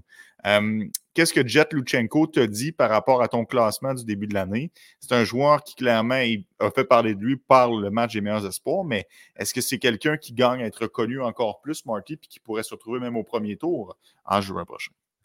Je pense que c'est absolument possible. Désolé, on, regarde les classements un petit peu. Euh, on regarde les classements un petit peu, euh, comment il est, il est, positionné dans les différentes listes. Puis, tu sais, euh, je regarde simplement Ryan Kennedy de The Hockey News, le 29e, mais Kings Hockey, le 18e. Puis là, tu le sais, cette liste-là, moi, je trouve qu'elle est importante, pas nécessairement pour la qualité d'espoir, mais parfois pour voir comment les équipes de la LNH pensent. Euh, Bob McKenzie l'a classé 26e. Donc, ça, moi, je pense que ce que ça me laisse penser, c'est que, ben écoute, tu parles de potentiel premier tour. Clairement, il est là, je pense, Jet Luchenko. Malgré son petit gabarit? Parce qu'à 5-10, 165, on s'entend que ce n'est pas le, plus imposant sur la patinoire. Non, il n'est pas très gros. Je te dirais que par moment, moi, ce qui m'inquiète, c'est pourquoi là, il ne sera pas nécessairement top 15 ou top 20. Ce qui est inquiétant, c'est que parfois, lorsqu'il y a peut-être un peu trop d'espace, que la pression ré, euh, est, moins là un petit peu, c'est pas qu'il se fait frapper, c'est qu'il tente de précipiter ses gestes. Et là, peut-être que le, le, taux de réussite de ses jeux diminue peut-être un petit peu. Ça, c'est peut-être l'aspect qui est le moins intéressant. C'est clairement son, côté le moins euh, positif. C'est peut-être ce qui, amène à, poser un peu plus de questions. Moi, personnellement, je l'ai en ce moment dans mon top 32. Je l'aime beaucoup. La raison pour laquelle moi, je suis capable de faire fi un peu de son, de son gabarit. Premièrement, ben, tu le sais à quel point j'aime les joueurs de centre. C'est quelqu'un qui joue au centre, c'est quelqu'un qui est euh, très bon à ce niveau-là. Donc, pas mauvais au, au cercle des mises au jeu, mais surtout, oui, il n'est pas très gros, mais il a un coup de patin extraordinaire. C'est probablement, c'est l'un des, sinon le meilleur patineur de ce repêchage-là. Il est extrêmement explosif. Sa qualité dans les croisés, en virage, je me souviens, de l'avoir observé au match des meilleurs espoirs. J'ai des séquences dans mon téléphone, là, euh, de me dire, écoute, lui, ça commence à ressembler à du calibre LNH, de la façon qu'il qu'il prend ses virages, qu'il est capable d'accélérer très rapidement, qu'il est capable de ne pas perdre énormément de temps à gaspiller du temps parce qu'il est mal positionné ou qu'il prend des mauvaises, euh, mauvais angles de poursuivre et, tout ça. Il est extraordinaire. Et le Jet Luchenko, il ne faut pas se cacher, c'est un fabricant de jeu. Ce n'est pas un marqueur, il n'y a pas un gros tir. Ce ne sera jamais un marqueur. C'est clair chaque fois qu'il a la rondelle, il tente constamment de vouloir alimenter ses coéquipiers. Ce n'est pas quelqu'un qui recherche à marquer. Mais de l'autre côté, c'est ça, au niveau de ses habiletés, ses passes du revers sont très bonnes. Il est capable d'attirer énormément de pression, de créer un peu de chaos parce qu'il patine très rapidement. Puis là, ben, au dernier instant, va remettre un coéquipier et ça va permettre euh, d'amener quelques buts. Puis tu sais, l'autre aspect qui est à considérer avec Jet Luchenko, euh, il joue pas avec une très grosse équipe. Hein. Il, y a, 56 points, 54 matchs. Ça semble pas beaucoup. Mais le Storm de Guelph, le, fait que Mathieu Poitras est passé avec les Browns de Boston, disons que ça n'aide pas beaucoup au niveau offensif. Ça fait en sorte qu'honnêtement, Luchenko, déjà à 17 ans, c'est probablement le meilleur joueur. Tu as, Jake Carabella qui n'est pas mauvais, qui est un peu un joueur du même style, qui n'est pas très gros, qui a quand même des bonnes mains, qui a quand même un bon coup de patin, mais qui n'a pas rien de très élite comme Luchenko. Alors, moi, ce que ça me laisse penser encore une fois, et lui aussi avait eu un bon match des meilleurs espoirs. Lui aussi avait impressionné, pas simplement dans les tests sur glace, mais également lors du match, lorsqu'il était avec des meilleurs joueurs, il s'illustrait aussi. Donc, lui aussi également, c'est quelqu'un qui pourrait être admissible à se retrouver au championnat mondial des moins de 18 ans parce qu'il ne joue pas avec une très grosse équipe. Moi, je pense que, tu, parlais, on parlait de Green Tree. Moi, je pense que Luchenko peut en être un autre qui peut gagner des points parce que soudainement produit avec des meilleurs joueurs. Hmm. Oui, puis on parlait tout à l'heure de son, euh, de son gabarit, Marty. Euh, à ne pas perdre de vue, Jet Luchenko, c'est un 21 août 2006. Euh, ça, quand même, ça peut quand même lui donner un coup de pouce. Peut-être qu'on peut se dire qu'il peut gagner en taille, puisque c'est un des joueurs les plus jeunes du repêchage. Ouais, ben moi, c'est l'autre aspect. C'est l'autre aspect qui fait en sorte que je l'ai placé 4 ou 5 ans devant. Là. Il est extrêmement jeune. Donc, tu sais, c'est peut-être pas pour rien. Pour t'expliquer un peu comment il a progressé, c'est pas quelqu'un que j'avais même, j'avais même pas regardé au début de la saison. Euh, à un moment donné, j'ai commencé à multiplier les, les, visionnements et tout ça. Euh, puis ce que ça peut traduire, c'est que là, justement, la progression est là. Il s'améliore de match en match. C'est pas quelqu'un de qui on parlait énormément à la fin septembre. Et là, présentement, on l'a dans les conversations pour le top 10, euh, pas le top 10, mais le, top 32. Donc, moi, ce que ça me laisse dire, c'est que, comme tu viens de dire, il est très jeune, mais en plus, comme tu as une progression et qu'il est jeune, ce que ça fait simplement dire, c'est que, bon, ben, lui a peut-être un peu plus de place à amélioration que, par exemple, quelqu'un qui est né euh, en, en, septembre ou octobre 2005. Puis en passant, si tu es né en septembre, ça veut dire que tu as 11 mois de différence avec euh, Lushenko. C'est pas la même chose du tout. Là. Tu commences à comparer des pommes avec des oranges, pas à peu près. Donc là, ça, c'est clair que moi, personnellement, c'est sûr que ça a fait. Tu je vais donner un exemple. J'ai Luke Misa que j'aime beaucoup. J'ai Lushenko devant parce qu'il y a pratiquement une différence entre les deux. Là, ça ne ment pas. Hmm. Exact. Ça, ça peut faire une, euh, grosse différence. Euh, Marty, pour, euh, pour Varek, Marek Vanacker, c'est un nom qu'on n'a pas beaucoup entendu, du moins sur cette tribune depuis le début de la saison, mais je regarde les différents, euh, les différents classements des experts. Le Bob McKenzie, le présentement 47, euh, FC Hockey, le 62, la centrale de recrutement, le 25. Euh, où est-ce que tu places Marek Vanacker? Puis qu'est-ce qui fait en sorte que ce joueur-là n'était pas sur notre radar depuis le début de la saison.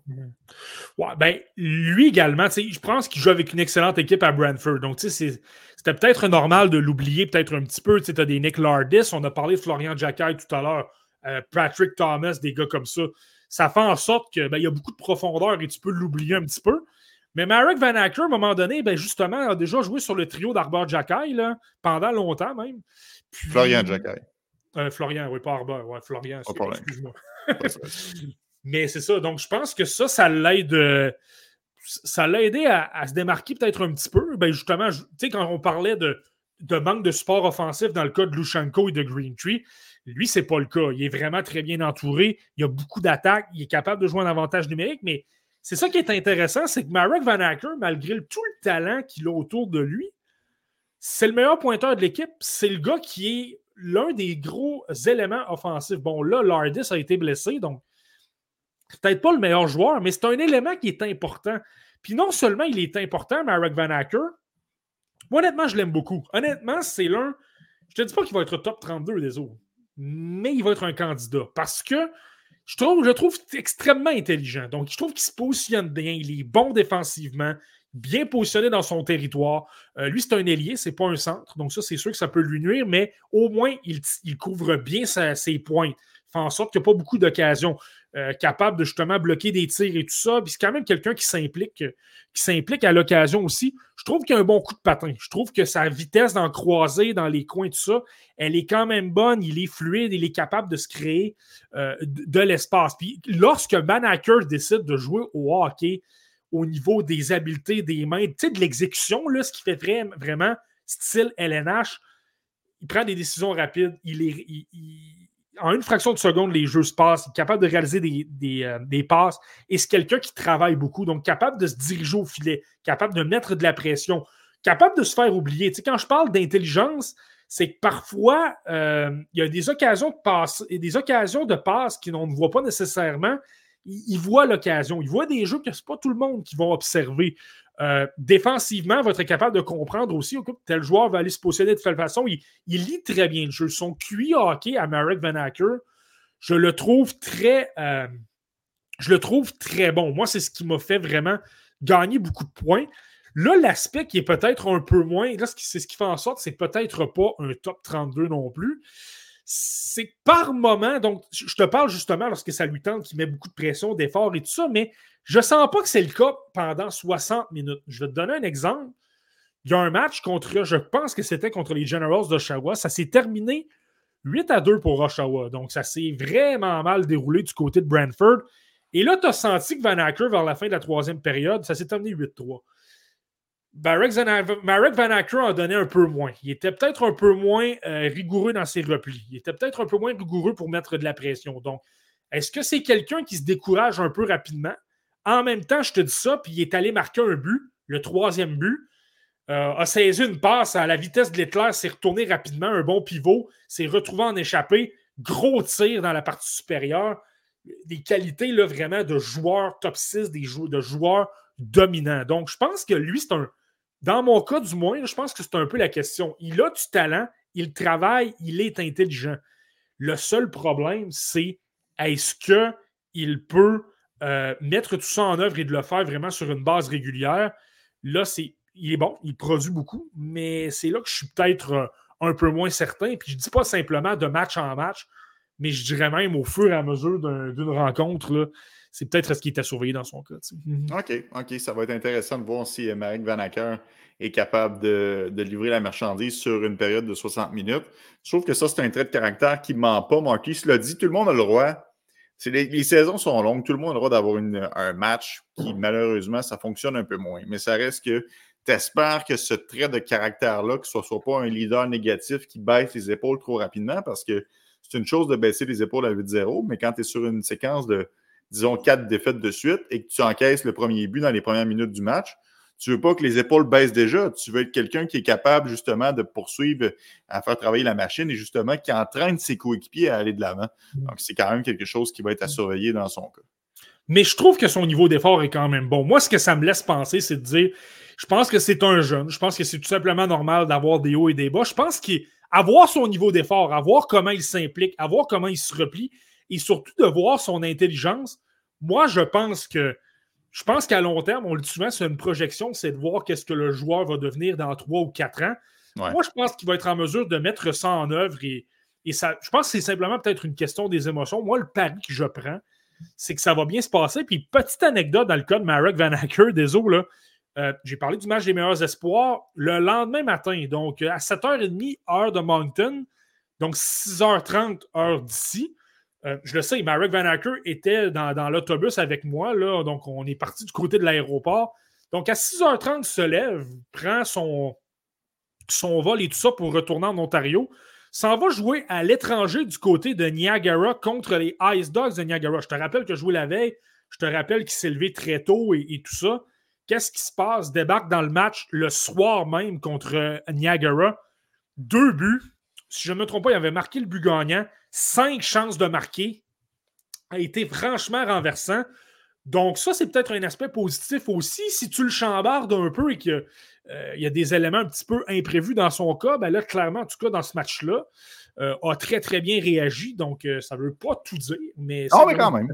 Quand même. Quand même. Euh, élément d'information intéressant à savoir, Marty. Merci. Merci de nous avoir partagé ça. Je regarde le temps filer. On est peut-être bon pour un dernier joueur issu de la Ligue de l'Ontario. Je t'amène sur Nathan Villeneuve, Marty, joueur qui a gagné énormément de points par son intensité lors du match des meilleurs espoirs. Clairement, un joueur qui n'a pas froid aux yeux, qui est capable de frapper tout ce qui bouge si euh, les équipes qui ont envie de s'acheter euh, un agitateur au repêchage, je pense que Nathan Villeneuve, tu ne te trompes pas. Ouais, deux choses. Puis tu sais, je, l'avais parlé sur un. Plus sur un. Dans le sens. Sur plus dans un aspect d'hypothèse la semaine dernière. Dans le cas de Nathan Villeneuve, tu sais, quand on a eu la question justement, qui serait la peste du repêchage 2024? Qui serait le joueur qui fait perdre patience, là, qui qui n'a pas peur de discuter après les sifflets, qui donne des coups de bâton après avoir été dans le coin pour euh, appliquer de l'échec avant? Plus ça va, plus je me demande si ce ne serait pas justement Nathan Villeneuve. Je, regardais des séquences, je l'observais, tu sais, c'est pas le joueur que j'ai observé le plus au début de la saison. Là, je le regarde davantage. Puis ce que je remarque, c'est qu'un côté agitateur. Il n'a pas peur de se retrouver dans le coin avec quelqu'un, qui paf, un coup de un, double échec sur un poignet il dérange un peu. Les joueurs perdent patience un petit peu. Il est capable de créer un peu de chaos. Euh, donc, ça, c'est un premier aspect. Moi, je trouve que Nathan Villeneuve, là-dessus, tu le sais, autres, j'aime ces genres de joueurs-là, les agitateurs qui te font perdre patience et qui amènent quelque chose sur le point de vue psychologique. Écoute, tu peux avoir un Connor McDavid de l'autre côté, tu lui fais perdre complètement les pédales parce que tu fais des choses qui n'ont pas de bon sens dans sa tête, ben, ça peut faire en sorte qu'au lieu que McDavid t'en mette 5 euh, dans le filet, soudainement, tu ne le vois pas trop, qu'il passe son temps à se chamailler, qu'il peut peut-être même écoper de mauvaises pénalités. Je trouve que c'est un élément qui est important et qu'on sous-estime par moment. Donc, ça, moi, je trouve que Nathan Villeneuve a gagné des points. J'ai souvent parlé, j'ai déjà parlé de ce qu'il avait fait au match des meilleurs espoirs. C'était quelqu'un qui s'amusait avec tout le monde. S'amusait énormément, notamment avec Sam Dickinson et Zane Parek. Très compétitif, n'avait pas peur de rire, s'amusait s'amuser avec le personnel, s'amuser avec les joueurs. Donc, je pense que pour l'exubérance, pour être un gars d'équipe, pour être quelqu'un qui amène une joie contagieuse et qui travaille énormément fort, je pense que lui gagne des points, pas nécessairement parce que c'est le meilleur joueur de hockey, mais parce qu'il t'amène quelque chose au niveau de ta culture. Et sur la glace, pour l'avoir observé, et là, c'est ça qui est intéressant, c'est pourquoi on voulait en parler, c'est que là, offensivement, ça va mieux. Là, lors des matchs que j'ai observés, euh, du côté des Wolves de Sudbury, Quentin Musty, présentement, est blessé, ce qui fait en sorte qu'on a remanié un peu les trios. Villeneuve s'est retrouvé avec un autre, un ancien invité du podcast La Relève, un, autre franco-ontarien, David Goyette, puis ça s'est très bien passé. La chimie était bonne, il mettait beaucoup de pression, se retrouvait au filet. Il y a un bien meilleur tir qu'on le pense. Donc, lorsque tu l'alimentes, il y a un bon tir euh, sur réception, capable de faire mal au gardien de but, n'a pas peur de se diriger au filet. Puis quand je parlais de, force, de, rage de vaincre, de travail et il est dans le sommet. Je te donne un exemple. Il y a un match que j'ai observé. Euh, il restait, il est en fin de match, il reste 7 secondes à faire, le jeu est dans le coin. Puis là, il est dans le coin, il est en support. Il regarde la situation, il n'est pas trop agressif parce qu'il y a déjà deux coéquipiers euh, euh, dans, la mêlée, tout ça, mais il regarde ce qui se passe. La rondelle sort, c'est l'adversaire qui récupère. On se retrouve avec une, passe à la pointe et immédiatement, sans réfléchir, c'est amené en trombe avec deux secondes à faire, gros tir bloqué. Je l'ai vu faire ça également dans une autre, un peu plus tôt dans le match. C'est même complètement sorti de jeu. C'est retrouvé sur le long de la rampe parce qu'il s'est tellement donné. Donc, sur le point de vue positionnement, tu peux dire que ce n'est pas, ce qui est l'idéal, mais tu ne peux pas lui reprocher son effort. Par contre, il va. Tu sais, c'est quelqu'un qui pourrait vraiment bloquer un tir avec son visage. Ça lui ferait. il n'y aurait aucun problème à faire ça. C'est là que tu vois que ce joueur-là, comme clairement, dans mon cas, a gagné des points. Pour le point de vue effort, intensité, tu, veux des gars comme ça dans ton équipe. Puis sais-tu quoi, Deso? Nathan Villeneuve, natif d'Orléans, euh, un quartier, quartier francophone d'Ottawa, se donne corps et âme. Il a un peu un style comme bien des joueurs des Canadiens de Montréal. Je ne serais pas surpris que les Canadiens, Nathan Villeneuve, on parle d'un francophone, on parle de quelqu'un qui vient d'Orléans, près d'Ottawa, donc pas très loin du Québec, parle de quelqu'un qui, a une éthique de travail, qui a le cœur gros, un peu comme un Raphaël Harvey Pinard, un peu comme un Xavier Simoneau. Je trouve que dans la culture des Canadiens de Montréal, il est pas mal là. Lui, je serais prêt à gager un petit 2 là. Ce gars-là, évidemment, on ne peut pas savoir comment ça va se passer au repêchage et qu'est-ce que les équipes pensent. Et j'ai le goût de penser que ce gars-là va être assez haut dans les listes des Canadiens, puis que s'il est disponible au 2, au 3 ou au 4e tour, peu importe comment ça se déroule, euh, j'aurais le goût de me dire troisième tour, là, je suis prêt à parier qu'un Nathan Villeneuve là, pourrait peut-être se retrouver dans l'organisation des Canadiens. Ça va exactement avec ce qu'on prend d'habitude. Ah, c'est intéressant, Marty. À surveiller à la maison, retenez bien ce nom. Nathan Villeneuve, un choix qui pourrait être intéressant pour les Canadiens de Montréal en vue du prochain repêchage. Marty, ça fait le tour pour les joueurs de la OHL. Euh, très intéressant de faire euh, ce tour d'horizon aujourd'hui. On va aller du côté des espoirs de 2021. Trois noms qui retiennent particulièrement mon attention aujourd'hui. Euh, pendant que les gens enchaînent les commentaires à l'endroit de Nathan Villeneuve, comme tu peux évidemment t'en douter, Marty, sur la messagerie texte. Le premier nom que je te soumets, joueur issu du Québec, principalement des remparts de Québec, Zachary Bolduc. C'est sorti il y a à peine quoi, deux heures peut-être. Il a été euh, officiellement rappelé par les Blues de Saint-Louis, ancien choix de premier tour euh, de la formation du Missouri. Euh, c'est le fun pour Zachary Bolduc. Puis ce qui est encore plus le fun, c'est que son premier match, Marty, pourrait être contre son ancien entraîneur-chef des remparts, les Islanders de New York et Patrick Roy. Ouais. ouais. Ça, c'est certain que ça ajoute un petit cachet plus au match. Tu sais, en même temps, t'es Zachary Bolduc évidemment, c'est plaisant de retrouver ton ancien entraîneur-chef. Tu vas clairement vouloir lui rendre la monnaie de sa pièce aussi. Je pense que ça, c'est toujours de bonne guerre aussi. Il ne faut pas oublier non plus que lui, c'est son premier match. Ben il veut pas Il n'y a pas besoin de plus de distraction, on s'entend. Non, c'est ça. Donc, je suis convaincu qu'il va aller le saluer. Je suis convaincu qu'il va avoir une belle poignée de main et tout ça, autant euh, Peut-être pas avant, mais clairement après. Là. Mais je pense qu'il veut garder son poste. je pense que ce qui est bien de voir dans le cas de Zachary Bolduc, c'est là que tu vois, c'est un choix de premier tour. C'est quelqu'un qui a été repêché assez tôt. C'est pourtant quelqu'un qui a passé du temps dans la Ligue américaine. C'est là que tu vois que passer du temps en bas, dans, les, dans le club école, ça peut parfois faire du bien, ça peut être formateur et ça peut surtout t'aider. Tu regardes Zachary Bolduc, puis je l'observais beaucoup euh, en début de saison, là, c'était pas nécessairement facile. Je regarde là, euh, rapidement comme ça, avait 5 points à quelque chose comme 13, 14 ou 15 matchs. Là. Ça s'est vraiment pas bien passé. L'ensemble des, euh, des, Thunderbirds de Springfield, du club école, n'allait vraiment pas bien. Sans avoir observé énormément les matchs, je pense que défensivement, ça n'allait pas nécessairement très bien non plus. Niveau mais Marty, tu parles de son début de saison difficile. Il était un peu frustré aussi de son camp d'entraînement. Ça fait quand même quelques années qu'il monte la poussière, qu'il espère de se une place. Je pense qu'il peut avoir des répercussions à ce niveau-là parce qu'il n'atteignait pas son objectif. Il n'arrivait pas à participer à l'équipe Canada Junior. Il, ça faisait quand même plusieurs fois qu'il passait dans la mitaine. Autrement dit, Zachary Bolduc, ça a été plus long avant qu'il se remette, euh, qu'il se prenne en main peut-être. Ben, c'est possible. C'est fort possible. Écoute, comme tu as dit, il y a eu beaucoup de déceptions. Il a peut-être été abattu. Il était peut-être découragé de se retrouver dans la Ligue américaine. On a souvent vu des, des cas comme ça. Moi, je dirais plutôt au niveau du style de jeu. Tu sais, on a souvent parlé avec Zachary Bolduc, physiquement. C'est un joueur par moment qui a de la difficulté. lorsque tu le brasses un peu, que tu arrives à un contre un et qu'il y a peut-être un peu moins d'espace, un peu plus de revirement. C'est moins le joueur le, le plus à l'aise. Je pense qu'il va très bien s'en sortir. Je pense qu'il va trouver une façon. C'est peut-être ce qui est arrivé dans les derniers matchs. Je sais pas, je n'ai pas porté attention. Mais. Les Moussels avaient fait ça en finale l'année dernière. Ouais, ben, rappelle-toi, c'est ça, on était ensemble des eaux, justement, dans, dans, la finale dans la finale du trophée Gilles Courteau. C'était exactement ça. On le brassait, on tentait de lui faire, de faire perdre patience. Et je peux te dire que dans certaines équipes de la LHGMQ, c'était clairement un, plan de match. Clairement, on disait écoute, c'est un joueur qui est extraordinaire et capable d'en mettre 50. Euh, donc, tu sais, on veut lui faire perdre patience, on doit le sortir de son match.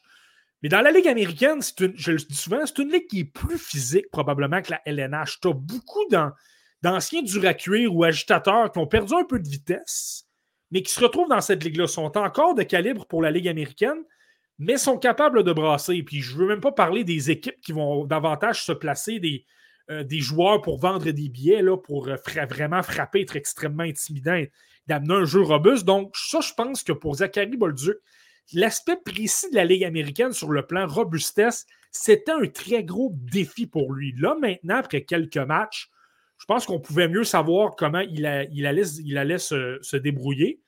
Puis là, ben, ça ne ment pas. Ces derniers matchs dans la Ligue américaine ont obtenu six points en ces matchs. Ça s'est beaucoup mieux passé. Peut-être pas nécessairement tout le temps chic à tous les matchs.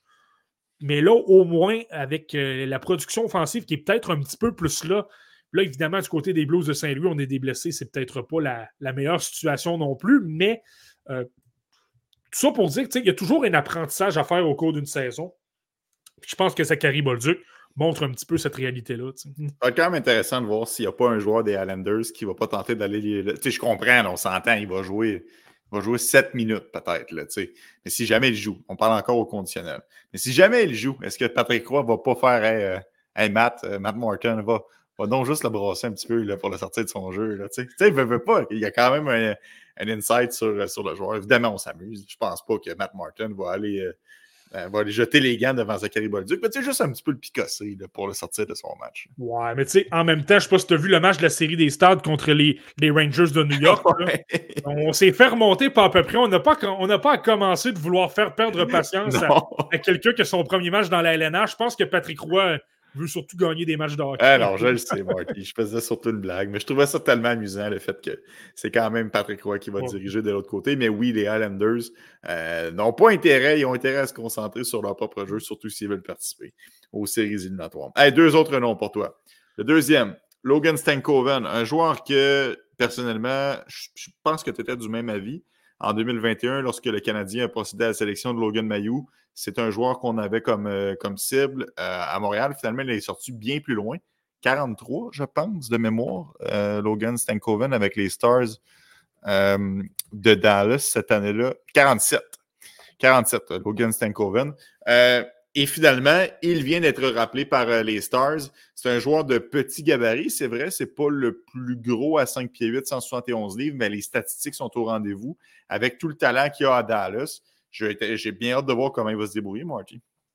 Ouais, moi aussi, j'ai hâte de le, surveiller. Contrairement à Bolduc, euh, j'ai observé Stan Coven il y a quelques semaines. Donc, lui, je peux peut-être davantage en parler de ce qui se passe dans la Ligue américaine. Évidemment, moi aussi, j'ai très hâte de le voir. je suis vraiment excité de voir qu'est-ce qu'il peut apporter sur le point de vue offensif. Là, on, s'entend. Logan Stankoven, tu fais bien de le mentionner, c'était mon choix au rang euh, où on a choisi Logan Mayou, c'était mon choix. Euh, je l'avais 20e de ma liste du repêchage 2021 et j'étais un très grand partisan parce que oui, il n'est pas très gros, 5 pieds, 8 pouces, mais il travaille constamment. Lorsque tu parles de justement faire fi du jeu physique, de se travailler plus fort, d'être dans les coins, d'être, de travailler sans relâche et de te retrouver au filet, de trouver une façon euh, d'alimenter tes coéquipiers, de marquer, là, clairement, il incarne exactement ce que, ce que, j'aime chez un joueur de hockey. Mhm. Puis, Logan Stankoven, par contre, pour l'avoir observé dans la Ligue américaine, et je trouve ça intéressant, je trouve ça même un peu, je suis un peu surpris de son rappel, par contre, parce que il va bien. Au niveau, au niveau offensif, il produit euh, une très belle chimie avec Maverick Bourque. Là. les deux jouent ensemble sur le premier trio. Euh, mais je trouve qu'au niveau physique, c'était pas nécessairement évident. Parfois, il était dans les coins, et je trouve qu'il n'était pas nécessairement à l'aise. Il y avait des pertes de rondelles, il était un peu moins. Euh, ça, avait tendance à commettre peut-être un petit peu plus de revirements et tout ça. C'était moins, euh, c'était, moins évident dans le cas de Stankoven. Lorsqu'il y avait de l'espace, là, par contre, il est très dominant, capable de faire de, bons, de bons jeux, d'excellentes fins, capable de déjouer énormément de joueurs. En même temps, je dis ça et le match contre les Admirals de Milwaukee, le club école des prédateurs de Nashville que j'avais observé, ça avait été plus compliqué. Euh, mais il avait disputé un autre match et dans celui-là avait été sensationnel. Trois points, je pense qu'il y avait eu deux buts. Euh, donc, j'ai simplement hâte de voir comment il va s'en sortir. C'est là, tu sais, je parlais du fait que la Ligue américaine est plus physique. Est-ce que le fait que la Ligue nationale est davantage une ligue de, de patins, d'exécution, de jeu et que ça frappe peut-être un petit peu moins, est-ce que ça peut aider Stan Coven à justement faire ressortir? Puis, tu sais, on s'entend, il va jouer sur un quatrième trio. Là. Présentement, euh, de ce qu'on voit, pourrait jouer avec Radek Faxa et Craig Smith. Donc, euh, c'est peut-être pas les meilleures conditions pour euh, produire énormément. Mais ça va être intéressant de voir. Surtout, moi, j'ai surtout hâte de voir sur le plan physique comment il peut s'en sortir. Est-ce qu'il va être capable de manœuvrer quand même, de ne pas être intimidé, d'amener des, jeux, des feintes et tout ça? C'est intéressant. Mais moi, personnellement, désolé, j'aurais rappelé Maverick Bourque. Maverick Bourque, par contre, je le regardais, là, il est prêt. Il est capable de jouer dans la Ligue nationale. Il est capable de jouer physiquement. Il est excellent défensivement. Il a un bon bâton. Il travaille continuellement pour aller bloquer des tirs, pour aller placer son bâton et couper l'angle euh, aux joueurs de pointe. Euh, au niveau, il, gagne quand même son lot de mise au jeu. Il y a quand même de bonnes, euh, de bonnes, de, bonnes passes et un bon tir aussi. C'est à ce niveau-là qu'avec Stan Coven, c'était quand même très bon. Là. Euh, je te dis, au niveau de son exécution, Maverick Book, clairement, il a pris une coche, il est bien meilleur. J'aurais aimé qu'on rappelle Maverick Book, mais, mais ouais. Stan Coven, c'est très, très, très bien aussi. Maverick Book n'est pas dans la LNH parce qu'il est victime d'être dans une équipe qui a bien repêché dans les dernières années et qui est très, très solide en attaque. Parce que s'il était dans une autre formation que les Stars de Dallas, probablement que Maverick Book serait un joueur de la NHL au moment où on se parle, euh, Marty. Euh, tu es d'accord là-dessus? Oui, oui, absolument, absolument. Là, je pense que euh, tu, le mentionnes, là, je te dis pas qu'il aurait joué toute la saison dans la LNH, mais tu le placerais justement avec les Blues de Saint-Louis. Moi, je pense qu'on lui aurait donné son occasion et probablement qu'il se serait établi aussi, parce que je te le dis, là, euh, il manquait peut-être un peu de vitesse, un peu d'exécution l'an dernier, mais là, présentement, il est parfait, il est dominant, il est toujours au bon endroit, il est toujours, euh, tout au lieu de, d'être constamment en retard dans le jeu. Là, maintenant, il est en avance. ça fait en sorte qu'il peut créer beaucoup plus de jeux. Ça, c'est extrêmement intéressant. Rapidement, Marty, potentiel top 9 ou top 6 pour euh, Maverick Bourg, selon toi? Euh, ben, ce qui n'est pas évident avec Maverick Bourg, c'est justement, et tu en, as parlé brièvement, c'est l'organisation dans laquelle il se trouve. Donc, tu sais, pour cette raison-là, je vais dire probablement un top 9, probablement davantage un, un troisième joueur de centre, mais justement qui est, capable de bien jouer physiquement, qui est toujours très bien placé, qui joue très bien dans les deux sens de la patinoire. S'il était dans une autre organisation, par exemple les Sharks de San Jose, là, ce serait peut-être un petit peu différent. Mais je vais y aller avec, euh, je vais y aller troisième trio. Là. Puis encore là, je fais attention. Les Stars de Dallas, présentement, ont Wyatt Johnston sur un troisième trio. Je comprends que Sam Steele, dans, dans l'équation qui est sur le deuxième trio. Là, donc, tu, pourrais amener un, un, une recrue ou quelque chose comme ça dans, dans la formation. Mais, euh, mais c'est ça, je pense que c'est ce qui est compliqué un petit peu du côté des Stars. On a énormément de profondeur et ça devient un peu compliqué d'insérer des jeunes. un, joueur, un, milieu de formation, au final, Maverick Bourg, capable de dépanner sur un deuxième trio, dépendamment des joueurs euh, en place, dépendamment des blessés de la formation. Euh, sinon, un joueur troisième trio qui serait très solide aussi. Écoutez, retenez pas trop votre souffle. Il va être dans la Ligue nationale plus tôt que tard. Ça, j'en suis convaincu. Marty, dernier petit joueur de l'encan 2021. Un de tes préférés. Euh, je m'en souviens, on en a parlé à plusieurs occasions. Euh, dans ces quelques mois avant le repêchage de 2021. Je fais référence, évidemment, si vous étiez avec nous à l'époque, au défenseur des Kings de Los Angeles, Brent Clark.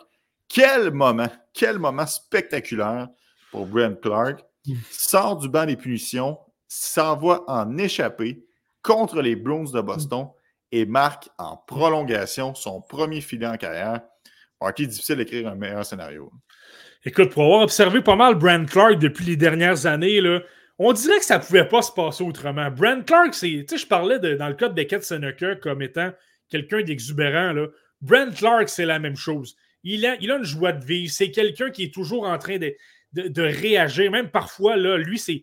Lui, parfois, ça frise l'arrogance, par exemple. J'ai regardé un match dans la Ligue américaine au début de l'année où les, les joueurs adverses voulaient lui arracher la tête parce qu'il en faisait peut-être un peu trop au niveau euh, célébration, de parler, euh, d'envoyer de, de, mauvais messages à l'adversaire. Mais euh, ça fait en sorte que de l'autre côté, par contre, lorsque tu vas en donner un peu plus, tu veux donner de l'attaque, tu vas aller chercher le petit moment, tu dirais, je vais y aller le marquer le but.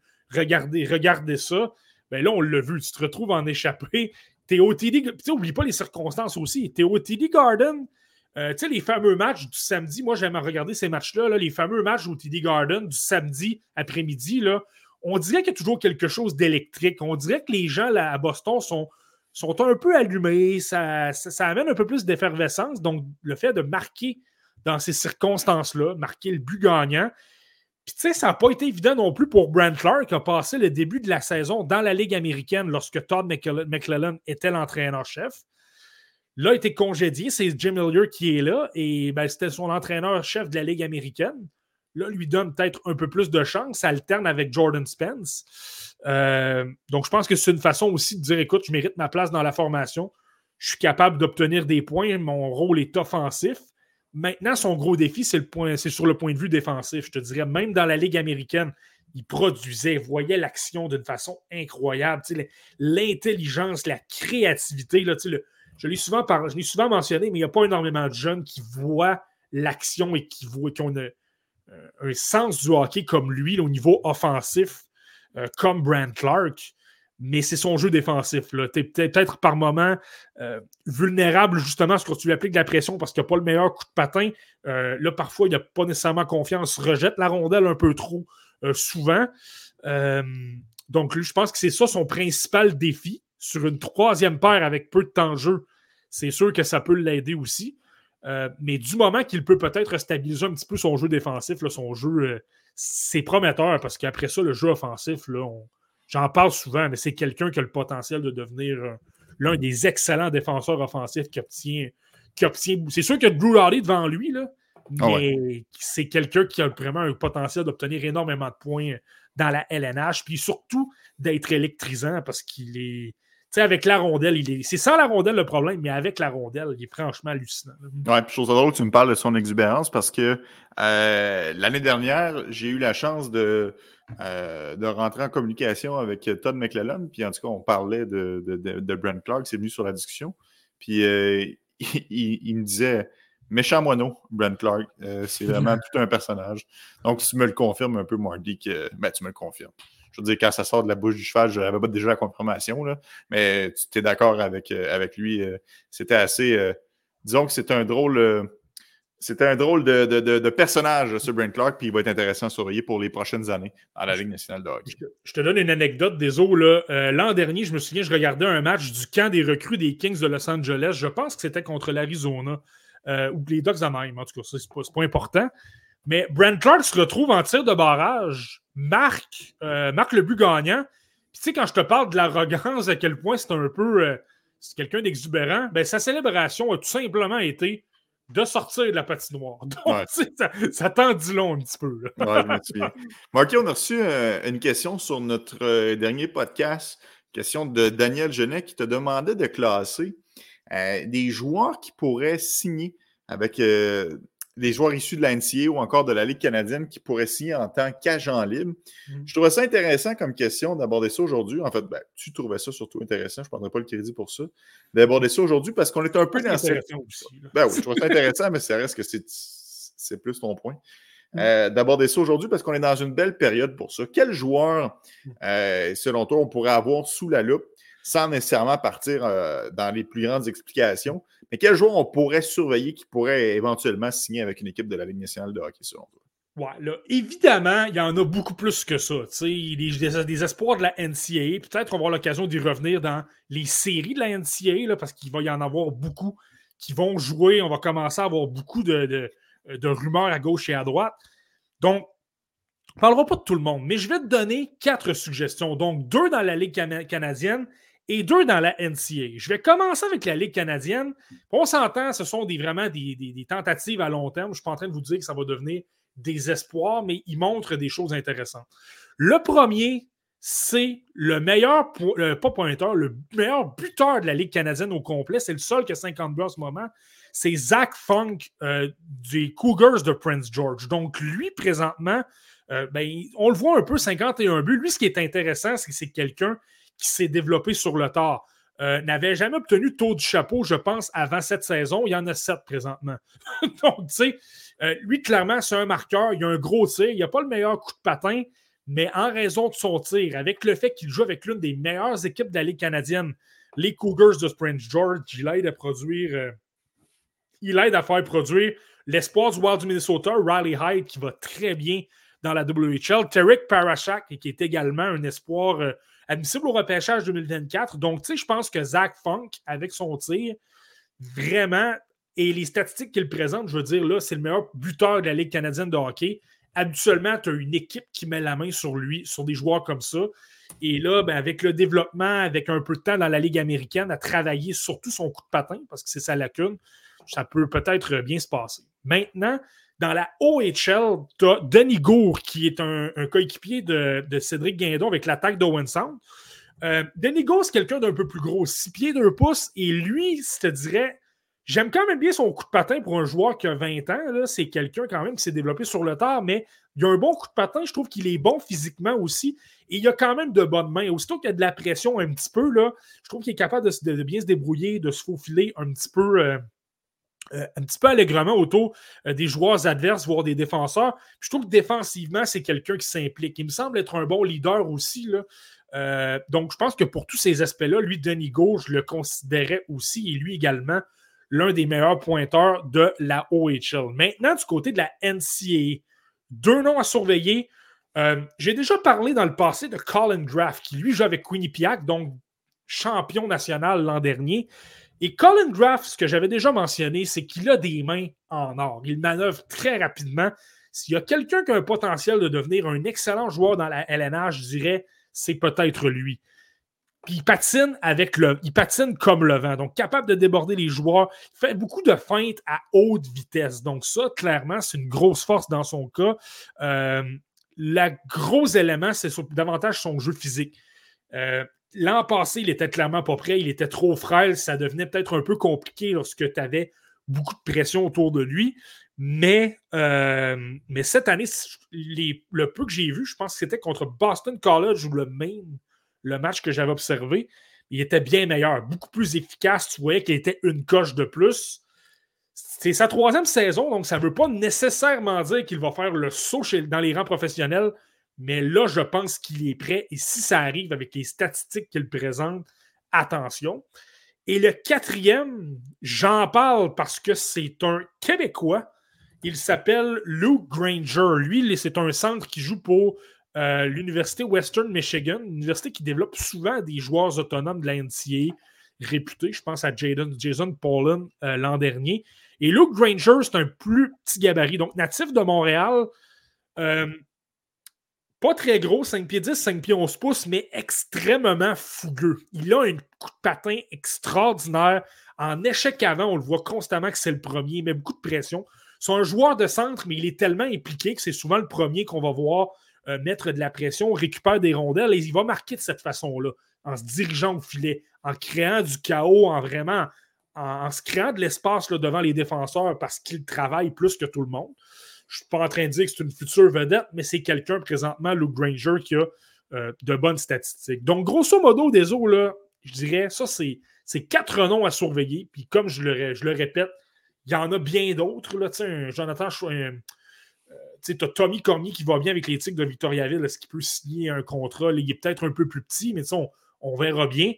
Mais euh, tout ça pour dire, là, euh, grosso modo, ces quatre noms-là, je serais, quand même. Je pense qu'ils sont à surveiller et je serais surpris qu'ils ne, euh, ne se passe rien dans leur cas parce que c'est possible. un, un Denigo, par exemple, pourrait ne pas recevoir de contrat. Il se retrouve du côté du U-Sport dans les rangs universitaires, puis on, on n'en entend plus, on n'entend plus parler, mais il y mhm. a quand même les statistiques pour euh, aller mériter un contrat.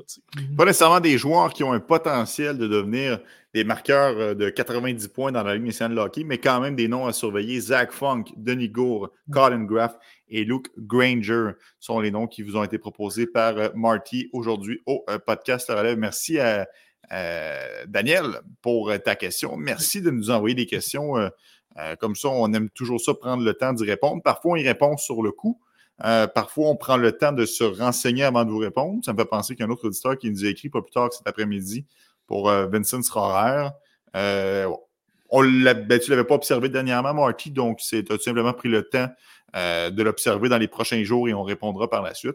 Toujours intéressant de, de... Ouais, tu voulais, tu voulais enchaîner, moi? Ben, c'est simplement de dire que, tu sais, on, on, dirait que dans notre tour du monde, ben, on a observé énormément toutes les ligues, puis L'angle mort a un peu été les, euh, les ligues comme la, la, Slovaquie, la Tchéquie, la, la, Suisse et tout ça. On en avait abordé beaucoup dans le mondial junior. Donc, c'est pourquoi j'avais pensé, j'avais jugé pas nécessaire nécessairement d'en parler. Puis évidemment, David Reinbacher revient tellement souvent dans les sujets que lui, on n'a pas vraiment besoin de s'y attarder.